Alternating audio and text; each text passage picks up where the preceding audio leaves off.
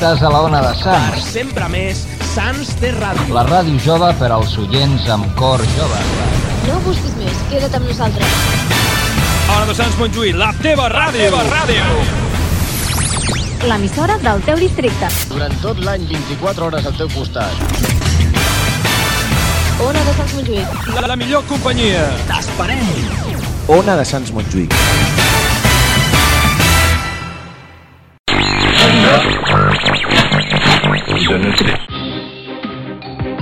Hola, soy Che, la voz de la música que nos parió y un poco de tu conciencia también.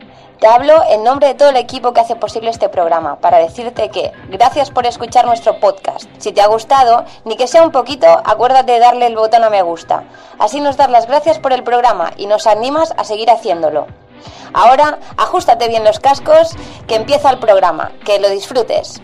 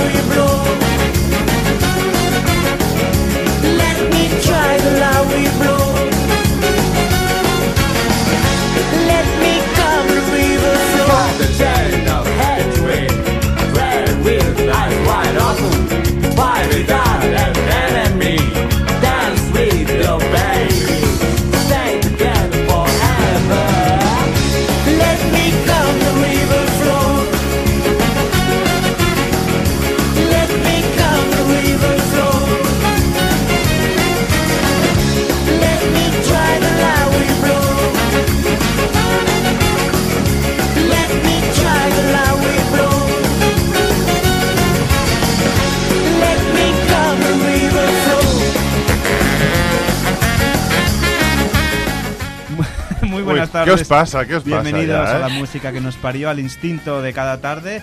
Y bueno, pues aquí estamos. Hoy ya veis que hemos tenido mucha gente, muchas cositas preparadas. Al control técnico Alejandro Diegues, muy buenas tardes. Buenas tardes. También a- aquí a mi lado derecho y Yolanda Bo- Bonilla, buenas tardes. Buenas tardes. Carretillas, ¿no? No, yo, eh, Carretillas es otro. Sí, Yolanda Carretillas.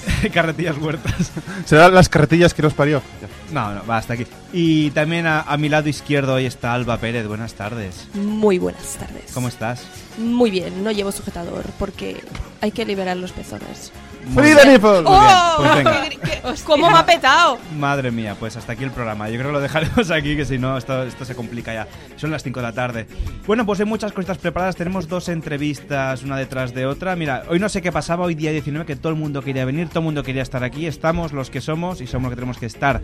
O sea que hoy el programa va a venir... Es porque hoy repartíamos croquetas.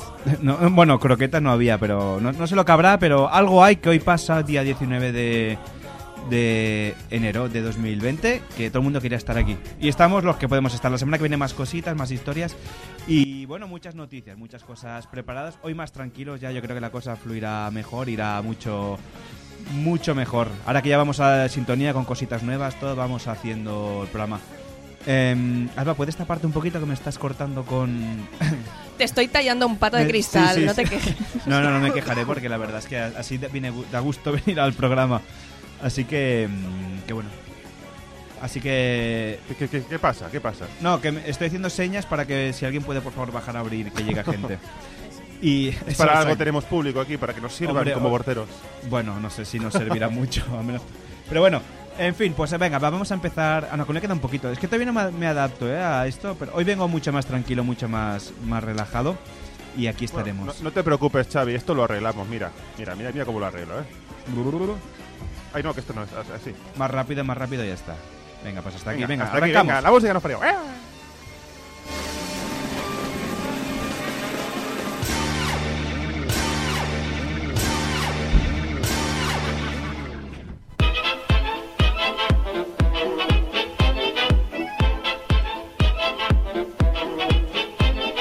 interests are Pinterest, Snapchat, and Insta, Facebook, WhatsApp, the mumble rap. My dress sense is interesting, a snapback. Take a look at my Tinder and tons of tats. None of that's true except the hat bit. I'm trying to fit back into the rap scene, but lactic acid just hits my back quick. I'm a 90s head and there's no vaccine. Venga, pues os recordamos las vías de contacto del programa, nuestra primera y principal, nuestra página web www.lamusicaquenosparió.com Facebook, la música que nos parió.com slash. Slash en idioma Slash. centennial es Facebook. Es que ya voy entendiendo más el idioma centennial. ¿Qué es el slash? Es Ah, que la, la barra que está. Te slash. perdiste el programa anterior, Alba, y ya no sé lo que es el slash. Se perdió la clase, se fue de fiesta. Me he perdido los 10 últimos años. de mi vida. Recordar que tenemos un precioso y maravilloso Instagram en el que nos podéis visitar, dar like, etiquetarnos y hacer todas las cosas que queráis. Bueno, Eh, que es- todas, todas. S- Sí, porque si no, bueno, nos echaremos de nuestra vida.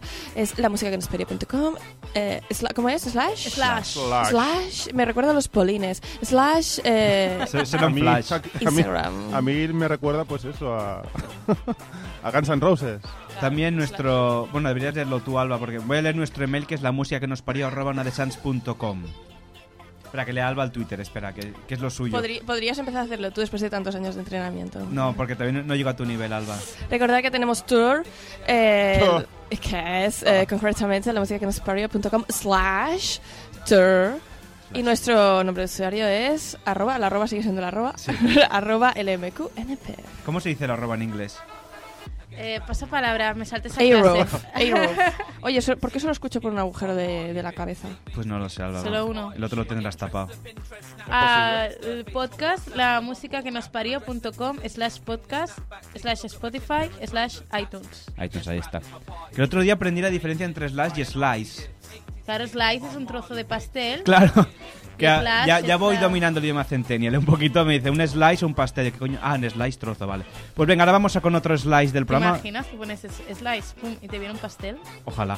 Pues slice, eh, separamos y vamos con las noticias. No sé, que al. Xavi le vamos a poner el pitch ahora, mira, así. Que vas acelerado, Xavi. Pues me considero bastante tranquilo hoy, ¿eh? No, no sé. Bueno, ya está, sí, vamos Venga, a va, poner. más a las noticias.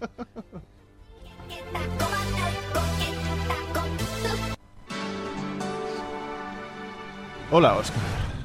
Vamos a presentar. Venga. Hola, ¿qué tal? He Oh. vuelto. Con esa voz de tan grave, tan guay. Sí, Las noticias imprescindibles. Oh, yeah. un, un- Dale caña, Xavi. un poco más, un poco más y os dais un beso. Estabais tan cerca del micro, un poco más, ¿eh? La voz unísona. Es exacto. Y os dais un, un besito ahí. Bueno, pues venga, os recuerdo primeramente, que si luego no, si no nunca nos acordamos, cuál era la noticia falsa de la semana pasada, que dice acude al médico porque cada vez que tiene un orgasmo se caga. Entonces, esto que sepáis que no, no, no existe de verdad. ¿Qué Nadie. explicáis cuando yo no estoy? Ay, lo que te perdiste, Alba. ¿Te puedo hacer dimos Alba, una solución. Alba, ¿te, Joder. pu- te puedo hacer una pregunta? Dime. No por preocupes. ¿Cuántos agujeros tienes tú? A ver si lo sabes. ¿En el cuerpo en total? No, en- No, en- en- concentrados en la zona genital Sí. femenina. A ver, a... ¿El, el ojete también? No, sin contar. A ver, Bueno, si cuentas el ojete, entonces es otro el- número. a ver, tengo el orificio vaginal, la uretra eh, y... Y estas son las ya noticias. Está, ¿no? Vale, ¿Cuántos pues, más? pues Eh, ojo. te faltan tres más aún. Cinco. ¿Cinco? ¿Cinco agujeros? No Ya. le digáis esto a Alex, que se emociona y intentará Bueno, cosas. eh, solo usa uno de momento, Exacto, ¿no? yo qué sé. No me. Con conocer el que no hace falta. necesito más. Venga, va, Cinco pues agujeros, bueno, pues te, guau. te dejo pensando en ello y te he roto yo la cabeza. Venga, Traedme un espejo. un espejo. Venga, va. Oye, los te- teléfonos tienen espejo ahora, ¿eh? Venga, eh, Al- ahí, Alba, Yolanda, por favor, empieza tú. Es que el Xavi está entre dos mujeres y claro. Estoy, Se pone estoy- nervioso, se estoy pone entre nervioso. 10 agujeros, o sea, más tensión imposible. Venga, Te podrías caer por cualquiera de uno de ellos. Exacto. Un perro se traga un tenedor al ofrecerles su dueña un trozo de pastel. La patrulla canina ya está aquí. Ah, no. No No sé, si la hablamos sé. de perros que ofrecen cosas a sus mujeres. Yo qué sé. Venga, Un perro se recupera de sus heridas tras haber sido operado para extraer de su interior un tenedor de metal que se tragó cuando arram- arrampó Madre de Dios. con un trozo de pastel. La dueña del can, Carly Ott, una mujer de Texas, como no, Estados Unidos, Texas. contó que estaba compartiendo un trozo de, de tarta de calabaza con su mascota Chemo. Cuando, Chemo. Ostras. el Uy. Chema, ¿no? el No. Chema. Sí. Uh. Suena típico eh, chihuahua que se dan besitos y todo. Eh, cuando el animal, un perro de cuatro años, ah, no, mira, mezcla box- de boxer y mastín inglés, Sí, pues no, un poco chihuahua era, ¿eh? un boxer ya es casi, bueno. se abalanzó sobre su mano y se tragó el tenedor donde le ofrecía la comida. O sea, con, con qué ansia, hay gente que come con un montón de, de ansia, ¿eh? Y... La mujer trasladó a Chemo a una clínica veterinaria de las afueras de Cleveland, Texas, Cleveland. donde una radiografía reveló la presencia del cubierto en su estómago. Tras considerar que el objeto podía causar desgarros, los veterinarios decidieron extraerlo mediante cirugía. Muy bien, pues, Pues me- que debe ser muy duro cagar un tenedor, ¿eh? Bueno, sí, si es de plástico no, porque no, pero duele menos, pero bueno, igual duele igual. Pero qué ansia el perro, ¿no? Cuando ve aquello, ¡ah! se tiró a comer y, y casi un poco... ¿Sabes aquello cuando has de comer a los perros que has de apartar los dedos y si no, si no me los arranca? Sí, pues sí, mi, mi perrita, yo fui una vez, esto es verdad, fui una vez con un trozo de jamón serrano pasando por, por la casa y de golpe pegó un salto, adiós jamón serrano. Se hizo tu mejor. Pues yo, yo mi perro cuando lo tenía, esto también es verdad, ¿eh? Fuimos una vez a casa de mis primos que tenía un jamón de estos. Era, era cachorrito, ¿eh? Y nos fuimos y cuando llegamos, toda la pata del jamón de abajo estaba comida, que el tío se había puesto ahí de Eh, puntito. Se la había... Era un beagle. ¿eh? Así de gordo estaba, ¿no? Bueno, en eso era cachorrillo, pero el- los beagles son muy tragones. Madre mía. Y se comió medio trozo de jamón ahí. Bueno, por, por suerte la parte de abajo. Dijimos, bueno, pues mira, esto ya no lo comeremos, pero lo de arriba sí, no, no llegó. Me imagino la cara de todos en plan, ¿qué ha pasado? De maldito Portos. Venga, Alba. Venga, voy yo con lo mío. Dice, un hombre hospitalizado tras haber ingerido un estimulante sexual para toros antes de una cita. Sobre el buró de un vejete que ya raya en la andropausia, no se miran nada, como ¿eh? en farmacia de remedios un paquete. En eso gasta el billete. Oye, ¿esta canción qué, qué es esto? La, can- la canción de la Viagra. Voy a leer ya. Podías haber puesto la del toro y la luna, por ejemplo. También. Ah. Es que me, me- torito, me- me he visto un poco abrumado con... con, Con la, con impactante noticia. Ahí bájalo un poquito, que se oye muy.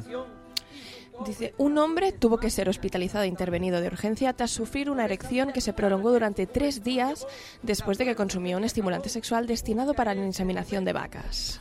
Claro, no dice aquí la intención del señor, a lo mejor su intención Ah, era eh, eh, inseminizar, ¿no? Inseminizar, inseminar una vaca. Bueno, a lo mejor a su mujer, pero igual se le fue de las manos, ¿no? Uf, iba a hacer un chiste por el que seguramente me vetaría. No, puedes decirlo aquí, no pasa No, nada. no, no, no, no, no. Dice, los hechos tuvieron lugar en la ciudad de Veracruz, México, después de que el hombre comprara Viagra para toros antes de mantener un encuentro con una joven de 30 años, informa La República. Que- o sea, quería, quería quedar bien, ¿no? Y al final, un Ajá. poco más y se queda. Se queda, se queda con el pene en el suelo, sí. Dice, fue ingresado en el hospital de especialidades 270 del IMS Pero pues sí que de esta ciudad. sí que tiene especialidades, ¿no? Pues se ve que sí. Eh, un hombre que había... y- habría- ah, no sé qué le pasa a Oscar, no para de moverse como si le picara el ojete. ¿Qué te pasa? Que le pica el ojete, dice. Sí, sí. Dice un hombre que habría ingerido un estimulante sexual que trajo de Veracruz, utilizado por los ganaderos de aquella región para estimular a los toros para la inseminación, señalan los médicos que atendieron la urgencia. Pero bueno, luego al final tampoco los toros no inseminan. Lo que hacen es que, en plan, van porreros. O sea, ¿Sabéis tampoco- que depende del toro? Cada, cada, cada eyaculación vale 15.000 dólares.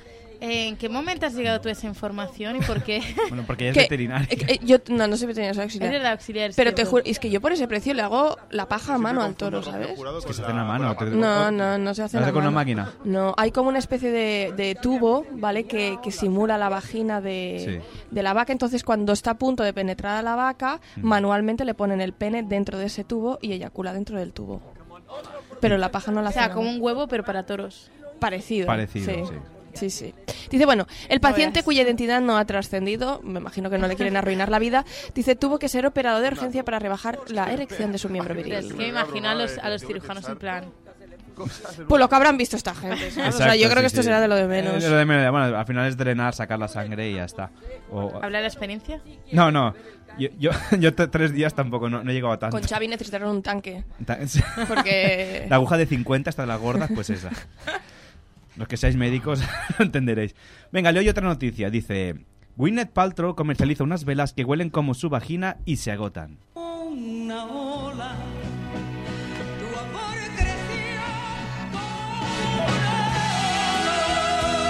En este caso, más que como una ola, como, un una vela, ¿no? Como un tsunami, tío. Como una vela.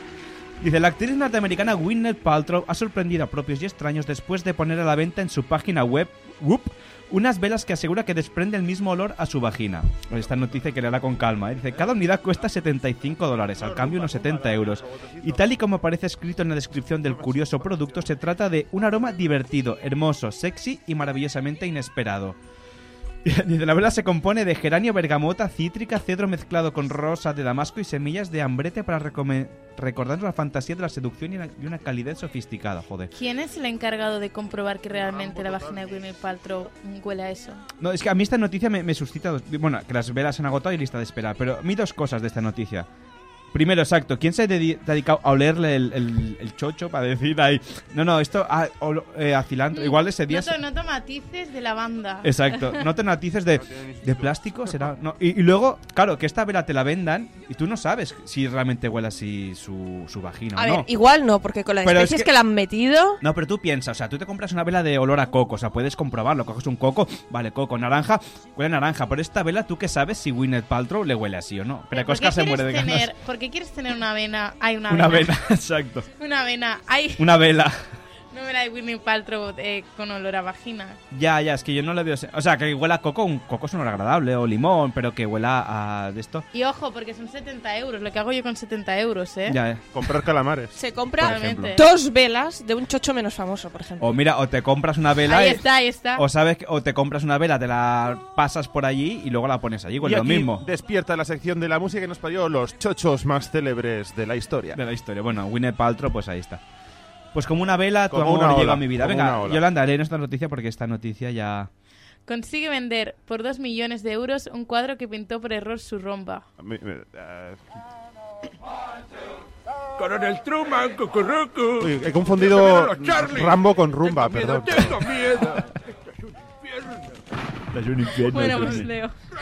Esta histórica venta se produjo la semana pasada en una exposición de arte contemporáneo en la Galería de Arte más famosa de Madrid. Un artista consiguió vender uno de sus cuadros por casi 2 millones de euros y confesó horas más tarde que en realidad lo había pintado en su robot de limpieza por error. Comprador no se ha tomado las declaraciones demasiado bien. y Amenaza con demandar al artista. No hay derecho. He pagado una millonada. Bueno, no. He pagado dos millonadas. Y ahora me entero de que lo podía haber conseguido con una romba y un poco de pintura. Por ah, su- pero es como los cuadros que pintan animales, ¿eh?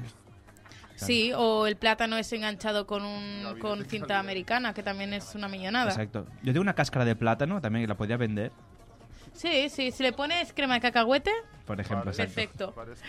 Por su parte, el, el artista asegura no haber engañado a nadie. Ha comprado una obra de arte que le ha gustado y eso no ha cambiado. ¿Qué más da si lo he pintado yo o fue mi robot tras man- eh, mancharse por error con una de mis pinturas? No se recuerda ningún caso parecido, pero Ahora, la pero- justicia... Dime. Este hombre también, o sea, si se le mancha el robot que tiene los cuadros tirados por el suelo, donde vive en una cuadra este señor. No sé, bohemios. Bo- bohemios, bohemio- ah, bohemios. hipsters. No se recuerda ningún caso parecido, pero la justicia parece estar de parte del artista, que además ha patentado este estilo de pintura y ha programado una nueva exposición para el mes de mayo con obras realizadas por su robot Rumba. Lo he tuneado un poco para que pueda ponerle distintos tipos y colores de pintura y crear maravilloso arte aleatorio. A ver, yo soy la empresa de Rumba y yo le pido dinero por derechos de autor. Bueno, sí, podría ser así, podría ser así. ¿Ha- ¿Habéis visto esa publicación en Instagram? A ver. Que no sabemos si es real o inventada, pero que básicamente explica. Es un chaval que dice que no está de buen humor porque. Joder, la vida cómo ha cambiado. A ver, ¿qué Perdón. así es eso? No, no, es que, ¿sabéis lo que os digo de la neurona que os explicaba antes? Pues que ahora la tengo ocupada. Pues em, un chico que decía que no estaba de humor porque estaba el rumba pasando por la casa y el perro se le cagó dentro de casa. Uy, y entonces el rumba se dedicó a esparcir la mierda por No. todo el piso. No sé si es real o no, pero me reí un rato largo. Hola. Bueno, pero es lo que pa- tener perro lo que pasa. Si vendió la obra de Pero arte claro- o no, ya no lo sé. Bueno, era una mierda a lo mejor la obra de arte, pero bueno. Pues oye, si tenéis rumba, pues ya, ya sabéis. No, no lo tengo. Soy pobre. Yo todavía voy a... Yo- a mí me gusta la rumba, pero la rumba con dos os no. ¿Y el Rambo? Eh, ¿Y el Rambo? Y hasta aquí el humor, es, venga. es- es malísimo. Eche- échenlo, échenlo, por Échenlo. favor. Como diré, césenlo. Vale, venga, va. Voy con mi noticia. Dice, un bar construido únicamente con piezas de Lego abrirá sus puertas el próximo mes de marzo.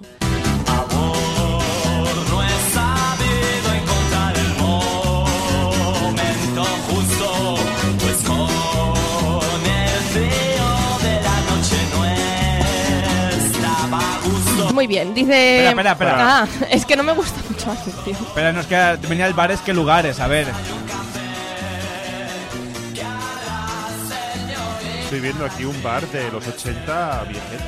auténtico. Bueno, hasta aquí va. Va el estribillo, pero falta mucho. Dale, Alba. Es que no, no, no tiene títulos. luego sabes que, mira, ahora cuento una cosa, anécdota personal. El otro día fui a un karaoke a cantar, bueno, con los del trabajo y tal, bueno, con los del ex trabajo. Y por eso llueve hoy. Ah, eh, Exacto. Cantamos muy fuerte y muy bien. Ah, que no lo he visto. Pues eh, resulta que, o sea, sabes que los videoclips de los karaoke sale con la letra y, y me quedé extrañado de que los videoclips son muy bizarros. O sea, estaba escuchando. yo canté Barbie Girl y digo, ¿qué coño pinta aquí Euro Disney? Y, y veo un tío que está en un zoo dándole comer a un de esto. Digo, esto te despista mucho en el karaoke. Si no canto bien, yo, que sepáis que es porque veo, veo cosas muy raras en los videoclips. O sea, yo estaba leyendo porque me la sabía la de Barbie Girl, pero es fácil. Pero yo estaba, come on Barbie, ¿qué le está dando de comer? y digo, ¿y esto es Euro Disney? O sea, por favor, pongan música o una imagen neutra, que esto despista mucho. Como- Lo hacen a propósito. para que la gente cante mal, ¿no? Totalmente, totalmente. Por las risas, ¿no? Por supuesto. Venga, Alba. Dice un pop, cons- un pop, un pop construido aproximadamente con pop. un millón de piezas de Lego, el Brick Bar, abrirá sus puertas el próximo mes de marzo en la ciudad norteamericana de Orlando, Florida. Florida. Sin embargo, lo hará durante tan solo 90 minutos. El Pop-Up Brick O sea, Bar... le- les va a costar más trabajo construir el bar que lo que va a estar abierto, Sí, ¿no? pero depende de lo que cueste la entrada, pues les valdrá la pena. No sé si les vale la pena. Dice el Pop-Up Brick Bar, una exposición itinerante que se ha realizado en algunas ciudades del mundo como Londres, Nueva York o Sydney, recrea el fascinante mundo de Lego. Dice la instalación cuenta con diferentes esculturas realizadas con piezas del mítico juego. ¿Puedo hacer una broma ahora que se me ha ocurrido? Perdón que te corte. Nueva York sí que tal ego de aquí, ¿eh? Dios, en serio, echarlo ya. O sea, Incluye una zona de recreo para que los clientes puedan realizar las suyas propias mientras disfrutan de una bebida. También pueden jugar al ping pong en mesa construida con 22.500 de estos pequeños ladrillos de colores. La curiosa experiencia está amenizada por DJs locales y el precio de la entrada varía de los 15 a los 20 dólares. Es el primer bar del mundo con estas características, informa Click Florida. Pues no es muy cara la entrada, no 15 sa- 20 no quería- ¿no? quería Además, el hacer- dolor y las almorranas que te crecen luego de sentarte ahí. ¿No, ¿no se ha pasado Claro. de ir caminando y pisar una pieza de Lego? Sí. y Sí, pero a lo mejor al ser, al ser en conjunto se reparte Por el favor. peso y no duele tanto. ¿Qué? ¿Qué? Después del chiste del Xavi, solamente puede... Ona de Sans no es fa responsable. Les opinions d'aquest espai. y que se busca director. Exacto, que queda, queda, queda vacante mi cargo. Mira, mira, ¿sabes lo que hago en el programa? Esto, mira. Ahora que, que siga otro. ¡A la mierda! Bueno, no, sigue, sigue. Ay, ¿te, he corto- ¿Te he roto? No, no era la tuya pensada. Digo, ahora le he roto a Alba su noticia. Pues... Eh, no, pero sí, la has roto, de hecho. Es- esta es la antes, esta es la primera que he leído. Puedes acabar de leerla, puedes reconstruir y acabar de leerla, Alba. La, ya había acabado. Ah, ya habías acabado, menos mal, menos mal. Si no fuera por estos momentos de improviso, que sería la radio. Pues no sé. Oye, que eso, que va a estar más rato montándolo. Además, los recambios son fáciles. Se te rompe un aplique o algo, trae. Ojo, bueno, ba- barato no. ¿Habéis comprado piezas de Lego alguna vez Son sueltas? carísimas. Son carísimas. Y, los, y las mierdas del Lego son carísimas Y también. ¿eh? seguro que tendría que venir de Alemania la pieza, así Sí, que sí. no llegaría. Bueno, a ver, si lo yo tengo muñecos del Lego, pero en el AliExpress y bueno, te sale ahí bien de precio. Tengo una colección ahí súper chula. Amigos, me est- estoy, estamos al, bor- borde. Estamos al borde de la demanda. Dice, un hombre pide al juez que le deje resolver el pleito contra su exmujer batiéndose, comillas, en duelo con espadas samurái. Gato Samurai. ¿Podrían decirme quién va ahí? Oh, qué recuerdos. Son Esto es más viejo que el juego. samurái. Guay. ¿A quién le llama? Podría haber puesto otra cosa, pero no sé. Pues, Me he Naruto, puesto- por me he puesto ejemplo. retro, me he puesto retro. Ya te he visto muy retro. Naruto no es samurai, es un ninja. Es ninja. Verdad, Es verdad. el líder que veloz vendrá a luchar. La ven en Canal Plus esta serie, me acuerdo y todo, ¿eh? Y de un estadounidense de 40 años, originario de Kansas. eh, Este, hoy todo ha pasado en Kansas este, esta semana, ¿eh? Texas. Texas. Bueno, Kansas es Texas también. ¿Ah, sí? Sí, ¿verdad? Que Can- Kansas es Texas. Mira, yo no sé dónde está Valladolid. No sé dónde está la ONA, que vengo en taxi. Solicitó ante un tribunal del estado de Iowa, pues mira, no, no es Texas, que le permitiera limar asperezas con su exmujer batiéndose en duelo con espadas samurái. David Ostrom lleva años litigando contra su expareja, Brigitte Ostrom, y contra el abogado de ella, Matthew Hudson. No sé por qué ponen los nombres, ¿eh? Por cuestiones relacionadas con la custodia de sus hijos y por los impuestos o la propiedad, bla, bla, bla, en fin. La resolución de una disputa por medio de una pelea no está explícitamente prohibida en el Código Penal, esgrimió Ostrom en su petición y solicitó un plazo de 12 semanas para conseguir unas espadas que utilicen el supuesto duelo. O sea que yo decía, vamos a pelearnos, pero de aquí una semana, ¿no? Que me dé tiempo a oír. Como en los Simpsons, ¿sabes? Cuando se pelea Sí, el eh, Homer. exacto. Es como cuando en, en Los Simpson cogió el guante y le hace la cara. Exacto. Te reto a un duelo. Exacto. Dice, cabe señalar que solo porque la Constitución de los Estados Unidos y la de, y la de Iowa en concreto no prohíben luchar a muerte contra otra persona con una katana, sí prohíbe ante un tribunal en equidad ordena, o sea, que, que está prohibido que el tribunal orde- de- les deje pelearse. Sin embargo, el juez permitió que la idea se discutiera en la sala durante la visita y avisó que tomaría una decisión cuando ambas partes presenten sus alegaciones por escrito. Que Nos vamos a matar. Oiga, pues si me da menos trabajo, Esta mire, no le digo que no, ¿eh? Esta gente ha visto mucho Kill Bill, ¿eh? Exacto, sí, sí, mucho Kill Bill y Bueno, mucho- antes Cualquier día Cuando- se, re- se resuelve fue- un juicio eh, con lo de combate de monos a cuchillo. No, pero a- antes, Oh, cuando en, en lo demás antiguo. Em, Sí, ¿te acuerdas? Porque lo com- las- lo comentamos. Cuando Xavi era joven. Las, las muertes. Hace tanto.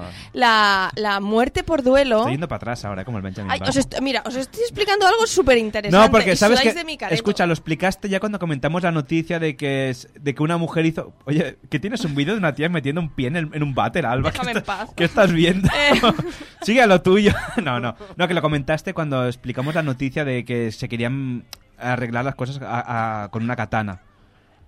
Una mujer le dio dos espadas y Alba, se peleó en una explícalo, muerte. que yo no lo escuché. ¿Ves? Alguien que se interesa por mí. Mira, pues Venga, os pues mira, explico. también, hace muchos, hace en la Edad Media, ¿vale? Aprox em, y más allá.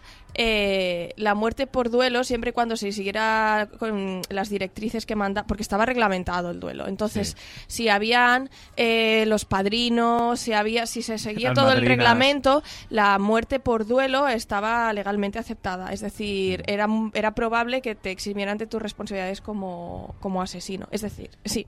O sea, como, como duelista. no, te- no, o sea, no tenía nada que ver. Una cosa es que tú fueras por la calle, apuñalaras a alguien, la otra cosa es que te batieras a alguien en duelo y mataras a la persona en duelo. Y era honroso morir por duelo. Eh, sí, pero no, mm, no es tanto quien moría por duelo, sino, claro, El la que persona, el que ganaba, qué No, ya, pasaba pero con él. No sé, por ejemplo, los vikingos que, o sea, eh, era mejor morir en batalla que no morir eh, normal. Sí, pero no, no en un- Sí. no en un duelo por amor o por lo que Claro, o sea, tú podías retar a, a duelo a quien quisieras. Ah, lo tirar Lublanc. Por ejemplo, fuera. sí. Curiale Huelfa. Sí, sí, sí. Cosas curiosas. Y que podía servir como. Podían llegar a castigarte, pero el hecho de que hubiera sido las normas del duelo, sobre todo si había padrinos, tenía Mm. que haber dos, a veces uno, si hubiera. O sea, por, si habían si padrinos. si habían pero- padrinos, si se habían sido las normas, si no había habido tal, tal, tal, eh, era muy posible que incluso te llegaran a conmutar la pena. Esto es un poco como cuando te vas a casar, ¿no? Que necesitas testigos y Exacto, todo. padrinos y todo. Bueno, pasa que sí, allí. Bueno, también es como, la, como un casamiento, porque también se reparten hostias, ¿no? Muy Eh, malo. Hostias, cuando se parten las hostias. No, hombre, no haces cuando- una misa cuando te casas, ¿no? Bueno, sí es una misa por lo, por lo, ay, por lo civil, una misa por... Lo civil no es una misa. Una misa en la, en la iglesia, se hace todo el- ¿Se hace se hace toda la liturgia. casas? Sí, mi hermano se casó y lo hicieron así. Le hicieron papearse a Dios. Exacto, sí, sí. Madre mía. No somos, sabía. somos muy caníbales, ¿eh? Sí, La- la- los está- cristianos. Si lo piensas, ¡uh! sí, ¿eh? Dios está dentro de ti. Alex está relajándose, se está Demasiado. rascando los Hola. ojos, Sí. masturbación ocular. Dale, Pues- papi, no te detengas Pues, ahora. espera, que pare un segundito para poner la publicidad y que siga rasca- frotándose lo que él quiera. Y ahora, después de, de estas noticias, nos iremos con Historias Sayan, que hace tiempo que no lo hacíamos. Las Historias Sayan y, y seguimos aquí en directo. La música en. Venga, hasta ahora.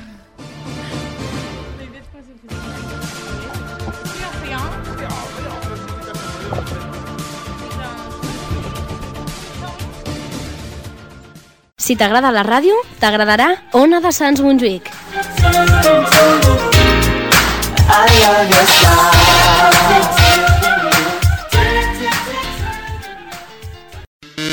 Los domingos por la tarde ya no volverán a ser aburridos. Ponle la guinda a la semana con la música que nos parió. Un programa divertido y con mucho sentido del humor, lleno de historias de gente mayor y no tan mayor. Entrevistas, algo de música, pero poquita. Y algo que seguro que me deja. Un programa perfectamente improvisado en directo los domingos de 5 a 7 de la tarde en Ona de Sans. Y también en www.lamusicaquenosparió.com. ¿Ha quedado bien, Xavi? Ha quedado perfecto. Estás escuchando Historias Sayan con Yolanda Bonilla, Don Ali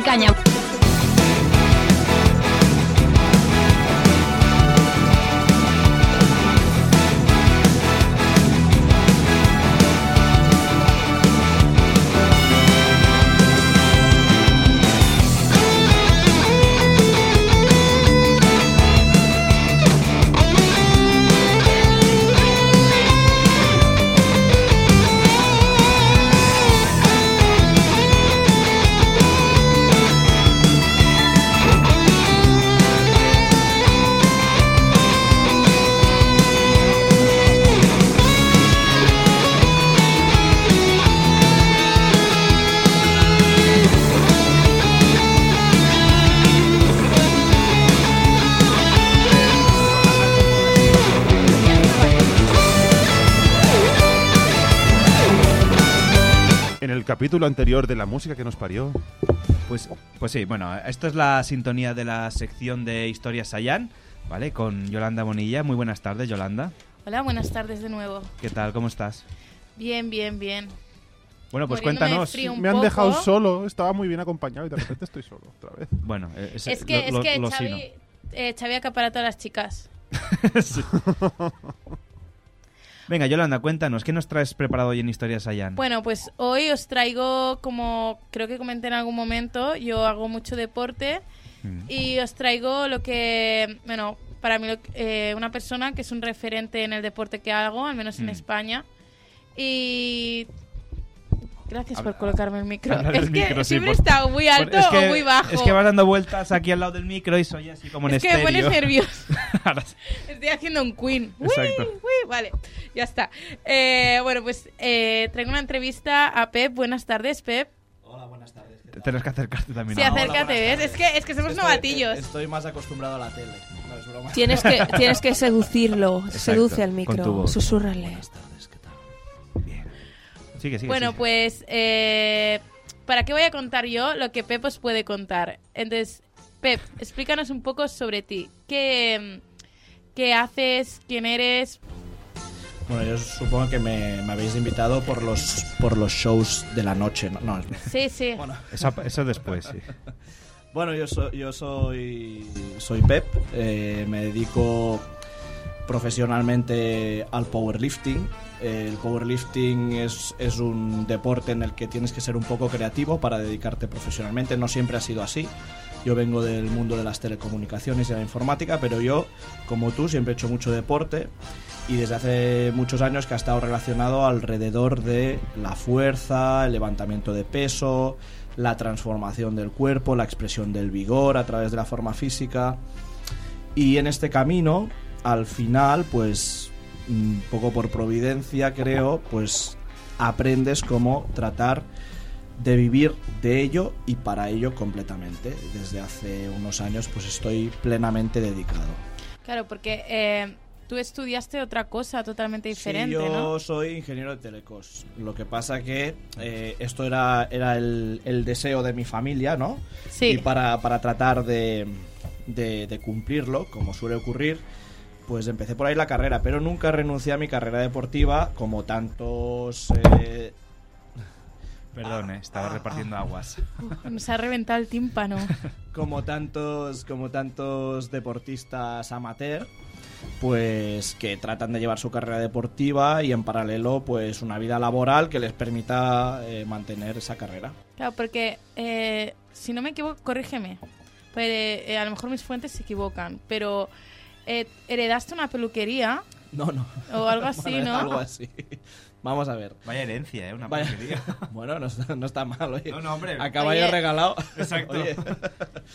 Vamos a ver, eh, yo, nos- yo vivo en San Adrián, que es donde Sí. tenemos la, la sede del club, el Club La Yesquen, que ahora hablaremos de él también, porque está Exacto. relacionado con la historia. Eh, llega un momento en que nosotros eh, éramos practicantes de alterofilia en el Club de Barcelona. El Club de Barcelona cerró. El de INEF o el... Eh, no, estaba, estábamos en Sants. Ah, vale, sí. Aquí al lado, sí. En la Plaza de la España Industrial, no sé cómo que, que se dice. Mm. Y bueno, nosotros llamamos practicantes de alterofilia. eh, llegó un momento en que no se pudo mantener la práctica en ese sitio y nos quedamos colgados todo el equipo. Este equipo no podíamos seguir la práctica en Barcelona por falta de material, quizás en algún, en algún box de CrossFit y Mm. demás. Entonces yo empecé a hacer los movimientos de powerlifting que digamos que también se practican en alterofilia o en casi cualquier deporte de fuerza y me empecé a centrar más en ellos. Eh, eso lo podíamos eh, realizar en, en gimnasios comerciales, Claro. pero empezamos a ver que los gimnasios comerciales tenían unas carencias para la práctica del deporte, primero unas carencias técnicas y luego unas carencias que nosotros llamamos de entorno anabólico. Vale, sí, eh, te entiendo perfectamente de no dejarte ni usar magnesio, Claro. ni... porque me ocurre No puedes usar magnesio, no puedes rebotar con los discos. exabruptos, no puedes tampoco gritos, Exacto. rugidos. Eh, pero bueno, esto es powerlifting es un Sí. zoo. Bueno, no te ponen heavy metal, no te ponen No. rock. no. Entonces, eh, te y normalmente la reggaetón y estas cosas. y normalmente luego está el, la, la comunidad suele ser impersonal, suele ser gente de paso y es difícil Claro. generar una comunidad de personas. Al final, eh, el equipo nos reunimos porque la peluquería de debajo de mi casa Algo así, cerraba. una peluquería Y había entonces, en ese momento, dije, oye, ¿por qué no alquilamos esto y lo llenamos de hierro y nos dedicamos a entrenar? Claro, porque eso ahora es el club de fuerza Laiesken, que lo podéis buscar, por cierto, en Instagram. Sí, Club Fuerza Laiesken, sí. L-A-I... L-A-I-E-S-K-E-N. Exacto, gracias. Que es el, Eh, es el antiguo nombre ibérico de los layetanos. Alex, que lo tengo aquí al lado callado, eh, me, o sea, me lo estuvo explicando y me parece súper curioso porque es verdad que todo el mundo de la fuerza siempre, o está la moda de que está alrededor de los vikingos. Sí, suele. Bueno, a ver, sí, son, Ah, son referentes ¿no? históricos que vienen y van. Mm. Y a nosotros, como éramos de la zona de San Adrián y por la zona de San Adrián y Santa Coloma, hay, hay un poblado ibérico. Eh, y, y creo que nuestra raíz no es la vikinga, sino que es la ibérica, pues para Sí. nosotros también algo muy importante es la identidad de la comunidad. La identidad de la comunidad se puede basar en un montón de cosas. Y una de las cosas que nosotros utilizamos pues son nuestras raíces, eh, vamos a decir, étnico-históricas, ¿no? Sí. y recuperamos esos símbolos y esas imágenes para darnos identidad como grupo. Y bueno, pues decidimos llamarle La Yesken y, y así empezó el proyecto en la peluquería. ¿Qué ocurre en la peluquería al final de todo? A ver, sí. Que por unas razones a lo mejor un poco rocambolescas no cambiamos el cartel a tiempo y la gente empezó a decir que iba a entrenar a la peluquería. O sea, sí que pesan las tijeras aquí, ¿no? Pero vaya, bueno, y, una, y una media de una vez al mes, una vez... Sí que deben de cortar orejas para que chille tanto la Sí, gente. claro. Una vez al mes, una vez cada mes y medio, llegaba una señora un poco desorientada y cada vez abre la puerta se escucha ¡Uh! Nenes. Ah, ¿no? pero aquí no cortáis el pelo. No, señora, aquí no. Ya no. El espanto ya. Bueno, también es una buena fórmula de marketing, quieras o no. O De- sea, de- salió bien. De ¿Cuántas hecho- yayas se apuntaron después? No. bueno, hay gente mayor, pero. ¿Cuántas caderas me he hecho? bueno, la mía la primera. Entonces, ahora estamos buscando ampliar el local porque la parroquia ha crecido mucho y una de las cosas que vamos a hacer es coger el cartel de la peluquería Marta García y llevarla al nuevo local, claro que sí. Pues Espera. eso lo tenéis que, eso lo tenéis A que, ver, que Alejandro no que grabar quiere- en vídeo. ¿Quieres comentar? Di- No, yo iba a decir, eh, yo soy de, de Santaco City, ¿sabes? El país Ah. vecino de San Adrián. Sí, sí. Sobre todo país. Como Eh, Selbyville y... lo- y- está- y- es- cuando hablas de los layetanos, ¿estás hablando del Puig Castellá, de la montaña? Sí, Vale, del, vale. del poblado de Puig Castellà. Vale, vale. No, es que yo, claro, también estado por allí y... Había el libro aquel de Viaje Sí. al País de las Sets también, ¿no? Sí. Está todo por ahí. De hecho, incluso he estado en una colla satanista que se llama Als Layetans y bueno, en fin. Madre. Vía Layetana, en fin, todo muy relacionado. todo. ¿Has visto? Pues Pues hay al final tendría razón, ¿eh? Y serían los orígenes, algo tendría que ver, ¿no? Claro, hay un nombre más antiguo que está en unas cecas, que son unas monedas, eh, Sí. donde en runas ibéricas, Sí. porque las runas ibéricas son antiguas que las vikingas, eh, pone Layesken, que es el nombre De- de- primero que se conoce para los layetanos. Luego, como has comentado, hay movimientos de alterofilia. ¿Qué se diferencia, ¿En qué se diferencia la alterofilia del powerlifting para los que nos Mm. están escuchando? Porque la alterofilia sí que le llega más a la gente, sobre todo a raíz de gente como Lidia Valentín, que es mediática por haber ganado eh, mu- muchos oros y muchas medallas. ¿Cuál es la diferencia? Bueno, eh, la alterofilia y el powerlifting son deportes de una misma raíz, son los deportes de fuerza, de levantamiento máximo, Hmm. Una repetición, máximo peso. Solo que cambian los patrones de movimiento en los que se compite. Luego no, eso lo que he intentado decir antes es que la alterofilia se utilizan patrones de movimiento en el powerlifting y al revés algunas veces también puede ocurrir. ¿Cuáles son los patrones de la alterofilia? Son el snatch y el dos tiempos o clean and jerk. Eh, que bueno, podemos entrar en detalle cuáles son, pero vamos a entrar mejor en detalle cuáles Sí, son los del power. powerlifting, que son tres en vez de dos, que es la sentadilla con barra eh, con barra en la espalda, sentadilla rompiendo la paralela, el press de banca, Es decir, rompiendo los 90 grados de, Sí, de la rodilla. Sí, el press de banca, empujar una barra cargada reposando en una banca y el peso muerto, que es levantar un peso que está cargado en una barra en el suelo hasta erguirse. Esos tres movimientos eh, se evalúa, para cada uno hay tres intentos, se evalúa, eh, es decir, puntúa el más pesado válido de los tres, se suman y con ese numerito pues vas, vas a competir contra los demás, con ese total. Igual que la alterofilia, son dos movimientos, tres intentos cada uno. Y va por categorías de peso, ¿no? Hay categorías de peso, hay categorías de edad, hay modalidades, depende de la equipación que utilices para levantar el peso y o del movimiento, porque te puedes especializar en uno de esos tres movimientos también, o en dos de ellos y competir solo en press de banca, solo en peso muerto o en combinaciones de los dos. Normalmente quien, con- quien compite suele competir en todos los movimientos. A día de hoy hay gente que la mayoría de gente hace los tres movimientos, hay menos especialistas. Pero el press de banca pues es un movimiento que en el que por ejemplo hay muchos especialistas, aunque tengo la impresión de que la mayoría de gente compite en los tres movimientos. Luego, en cuanto al power, ¿qué es? ¿Qué lo considerarías? ¿Un deporte o un estilo de vida? Por ejemplo, el culturismo o la vida fitness, que ahora hay mucho fit influencer en Instagram, todo, lo tienen como, no, es que es un estilo de vida. Eh, y hay gen- y en cambio es- la gente de a pie, pues vamos al gimnasio nuestra media horita y ya está. ¿Qué dirías? ¿El power para... ¿Qué sería para ti? ¿Un estilo de vida o un deporte aparte que hago para distraerme o desestresarme? Bueno, es- si me preguntas estrictamente qué es el powerlifting, es un deporte. Lo que pasa que para perseverar o lle- llegar a cierto nivel de comprensión eh, y de excelencia, tienes que tener un estilo de vida que lo apoye, en el que eso esté integrado al 100%. Pero de ahí a decir que es un estilo de vida, no. Bueno, el culturismo posiblemente sea parecido a lo que estoy diciendo. No creo que sea en sí un estilo de vida, sino que es un deporte que implica que para perseverar tengas un estilo de vida totalmente integrado. Pues en el powerlifting ocurre lo mismo, pero tú puedes eh, practicar eh, powerlifting sin aspiraciones competitivas, simplemente para que apoyen tu vida diaria, para que tengas una vida vigorosa, fuerte, simplemente porque te gusta la experiencia de levantar peso y de perseverar, pero a lo mejor no necesitas Claro, ¿qué crees que es lo mejor y lo peor del power y a quién se lo recomendarías? Si alguien nos está escuchando y dice, ah, me llama la atención. A ver, yo digo que el powerlifting, el levantamiento de peso, lo puede practicar muchísima gente y, y con muchísimas condiciones muy diversas. No creo que no se lo recomendara directamente. No se me ocurre a quién no le puedo recomendar hacerlo. Pero en general creo que existe una naturaleza concreta de algunas personas que son capaces de conocerse mejor, de realizarse personalmente en el momento del levantamiento de un peso realmente pesado, en la que su integridad física se ve ligeramente comprometida.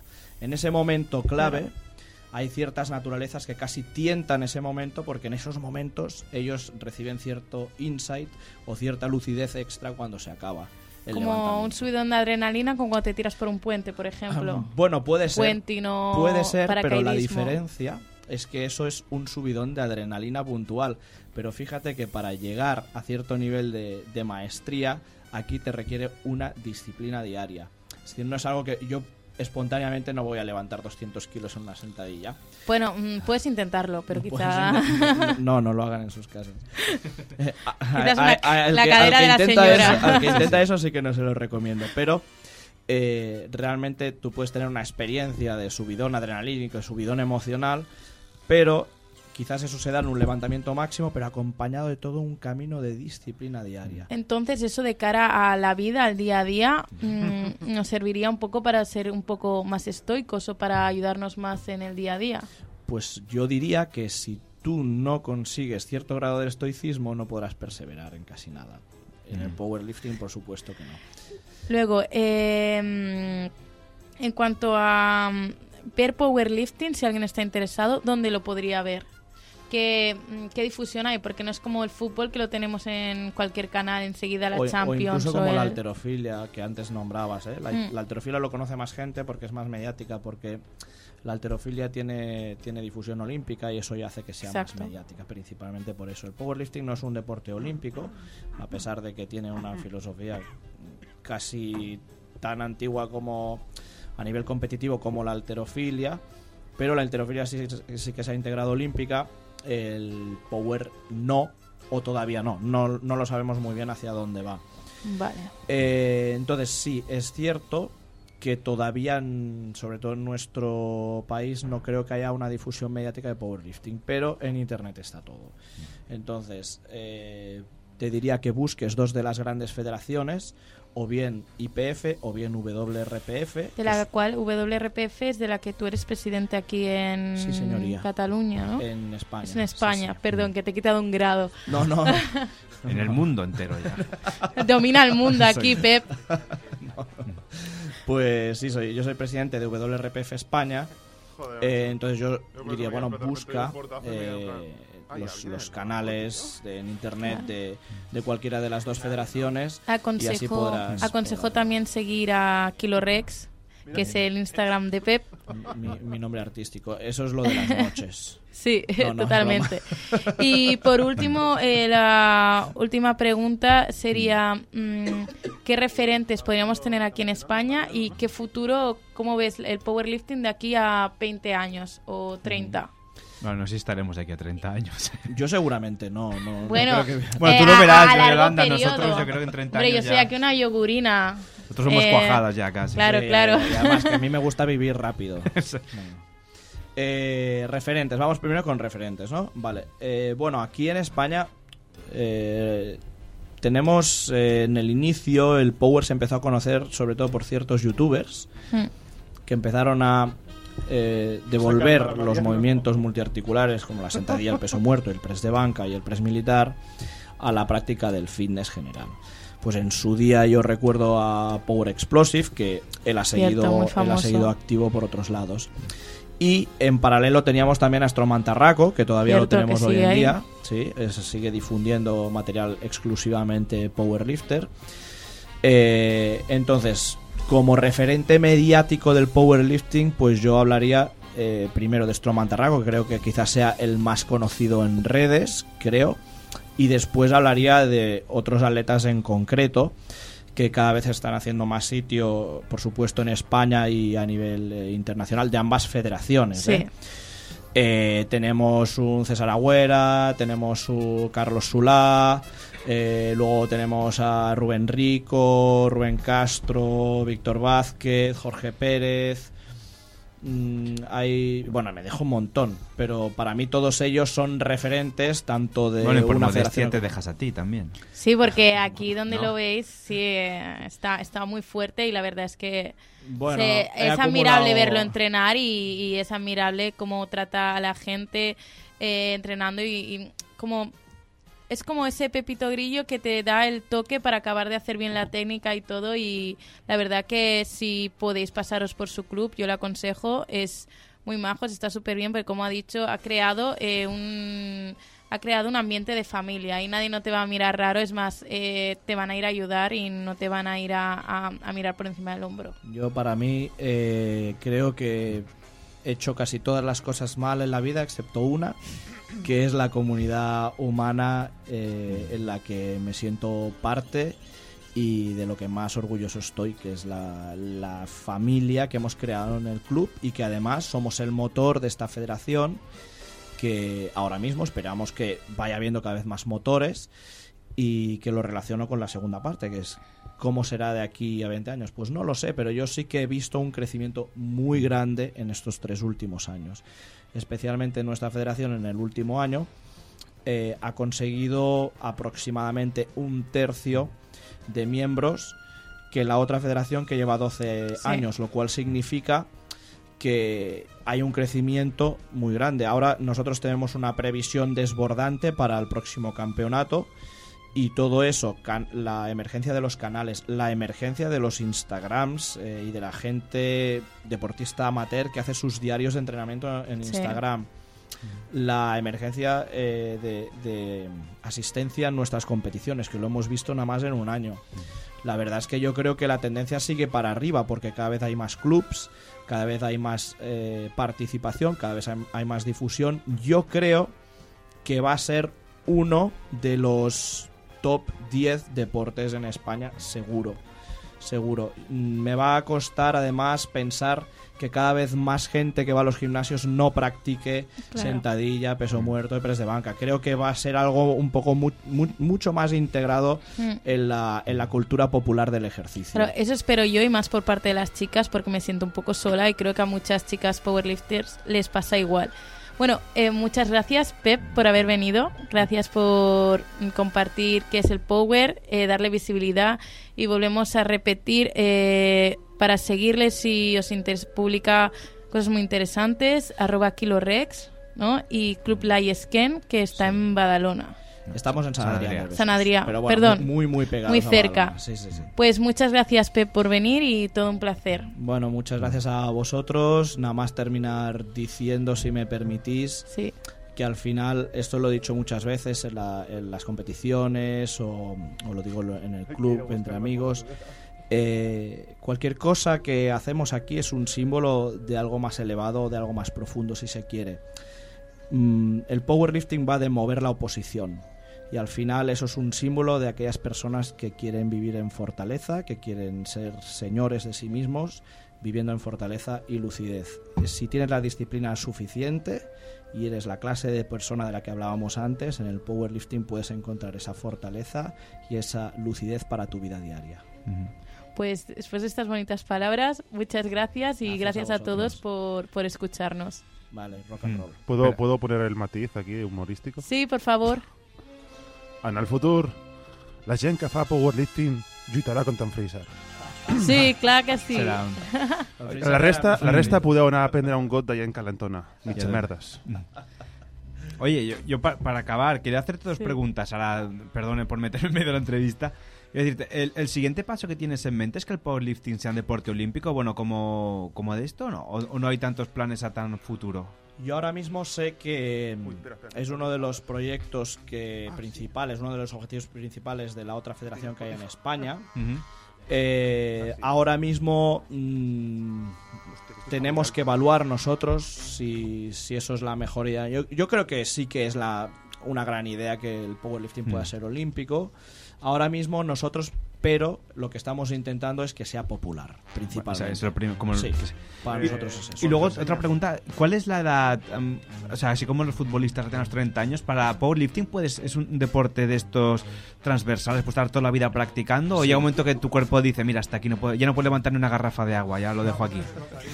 Eh, el powerlifting tiene una vida, puede tener una vida muy larga si se, se hace de manera razonable y se controlan las emociones. Y no solo eso, sino que puede empezar en una vida muy tardía y en unas condiciones muy desfavorables. Eh, lo he comprobado en gente muy mayor que ha empezado y en gente que ha empezado en condiciones desfavorables y que siempre tienen mucho margen de mejora si se les pone una progresión muy razonable y muy adecuada pueden realmente transformarse a cualquier edad. Pues bueno, es interesante porque todo el mundo así es, es un deporte también de estos que abarca mucha, a mucha gente. Sí, y- por Sí. supuesto. Hay categorías máster. Es cierto. hasta Y nos- luego- nosotros, por ejemplo, tenemos algunos competidores Spotify muy mayores en nuestra federación de los que estamos muy, muy orgullosos, tanto hombres como mujeres.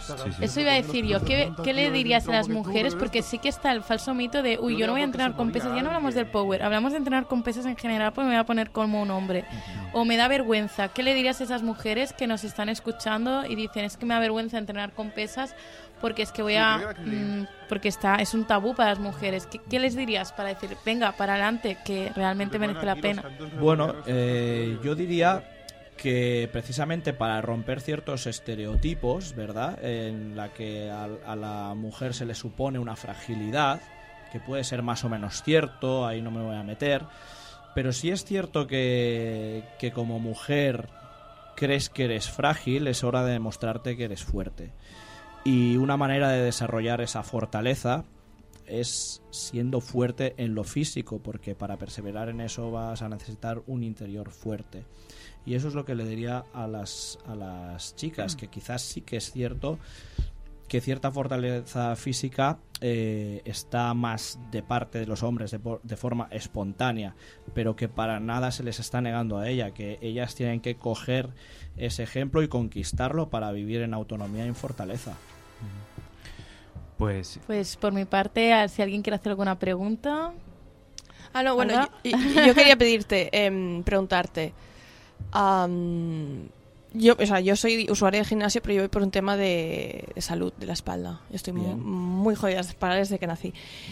Entonces, eh, ¿tú sugieres que haya, o sea, que, que, que haya un, un entrenamiento antes, es decir, una experiencia previa antes en el ejercicio de- del deporte físico o puedes entrar directamente? Puedes entrar directamente. Eh, lo que sí que voy a aconsejar y voy a recalcar mucho es que aquí te, te res- tienes que ser responsable de buscar a alguien que te acompañe. Eh, eh, hay que ser autodidacta en todo, tanto como hay que confiar en alguien que sepa más que tú. Las dos cosas tienen que convivir en, en un aprendiz. Eh, el autodidacta y a la vez el confiar en alguien que sepa más que tú. Entonces, si tienes una condición eh, de, de- de debilidad en tu espalda o problemática, tienes que ponerte en las manos de alguien, tienes que confiar en él, a la vez tú haz tu búsqueda, contrasta, pero por supuesto que sin experiencia previa, con mala forma física, eh, con, con una condición como me has comentado de la espalda como la que puedes tener, eh, no hay ningún problema siempre que eh, te eduquen correctamente en movilidad, en cómo mm, fortalecerte realmente, no, so- no solamente en, en moverte, sino en utilizar tu core, tu respiración, todo se utiliza para ser más sólida y más fuerte, y en que te vayan acompañando a través de una progresión razonable. Y cualquier persona con, con, con, con esto, estas circunstancias que he puesto encima de la mesa, con todo lo que he dicho, eh, puede, puede crecer independientemente de la condición inicial. Tenemos eh, muchos ejemplos de, bueno, muchos no, pero tenemos algunos ejemplos ¿eh? en el club, tanto de, de- de gente muy mayor que persevera, como de, de gente con, con desviaciones muy importantes de, columna que perseveran. Pues bueno, pues Pep, pues eh, muy interesante y también Yolanda la entrevista muy muy interesante y nada, pues ya si te, eso lo que hemos comentado, si te quieren seguir está el Instagram, nos echamos una fotillo ahora pa- para dejar en recuerdo inmortal aquí en, de tu paso por la radio. ¿Podéis Y- usar los coches como pelota en los partidos de fútbol? ¿Eh? ¿Cómo? ya está, ya está. No, me estoy cebando, me estoy cebando aquí. No, que tiene, es que hace mucha calor ahí dentro, no caso. Pues nada, eh, Pep, gracias por haber venido, eh, muy interesante y bueno, nos vemos próximamente en... Nos vemos próximamente. Molt bé, perfecto. Sí, Pues- nos vemos. Gracias, Pues gracias me- por invitarme. A ti por haber venido, un abrazo. Venga, hacemos una pausita para la publicidad y seguimos aquí en la música que nos parió. Hasta ahora.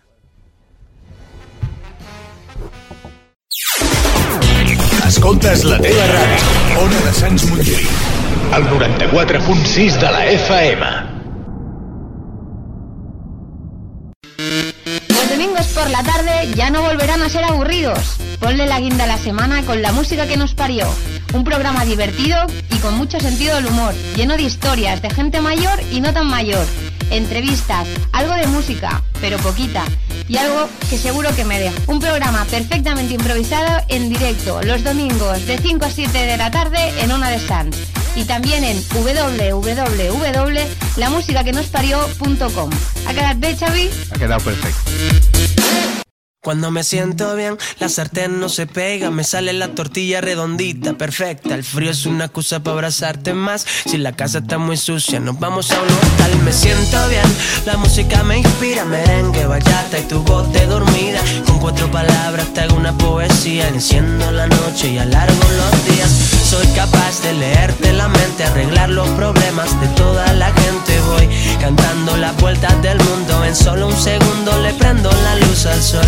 Te doy mi sonrisa y te cambia la vida. Hoy tu lotería voy a hacer Bueno, pues seguimos aquí en directo en la música que nos parió. Ahora otra otra entrevista. Hoy la tarde va de, de entrevistas. Interviews. La Interviews. interview we born us. Hoy estamos hablando, hoy tenemos aquí, otra- hemos trabajado un poco el cuerpo, vamos a trabajar la mente, el espíritu. Ahora tenemos aquí a Para compensar, ¿no? Sí, pa- Sí, para compensar, exacto. El hombre equilibrado eh, trabaja cuerpo y mente y con mente y espíritu trabajaremos ahora con, con John Entonces, entonces, ya que estábamos eh, con bola de drag a saco, tendrían que hacer la fusión y sería el hombre perfecto. Se- se- se- posiblemente sí. Cada, eh, al final, exacto. Bueno, que estas cosas me descolocan mucho.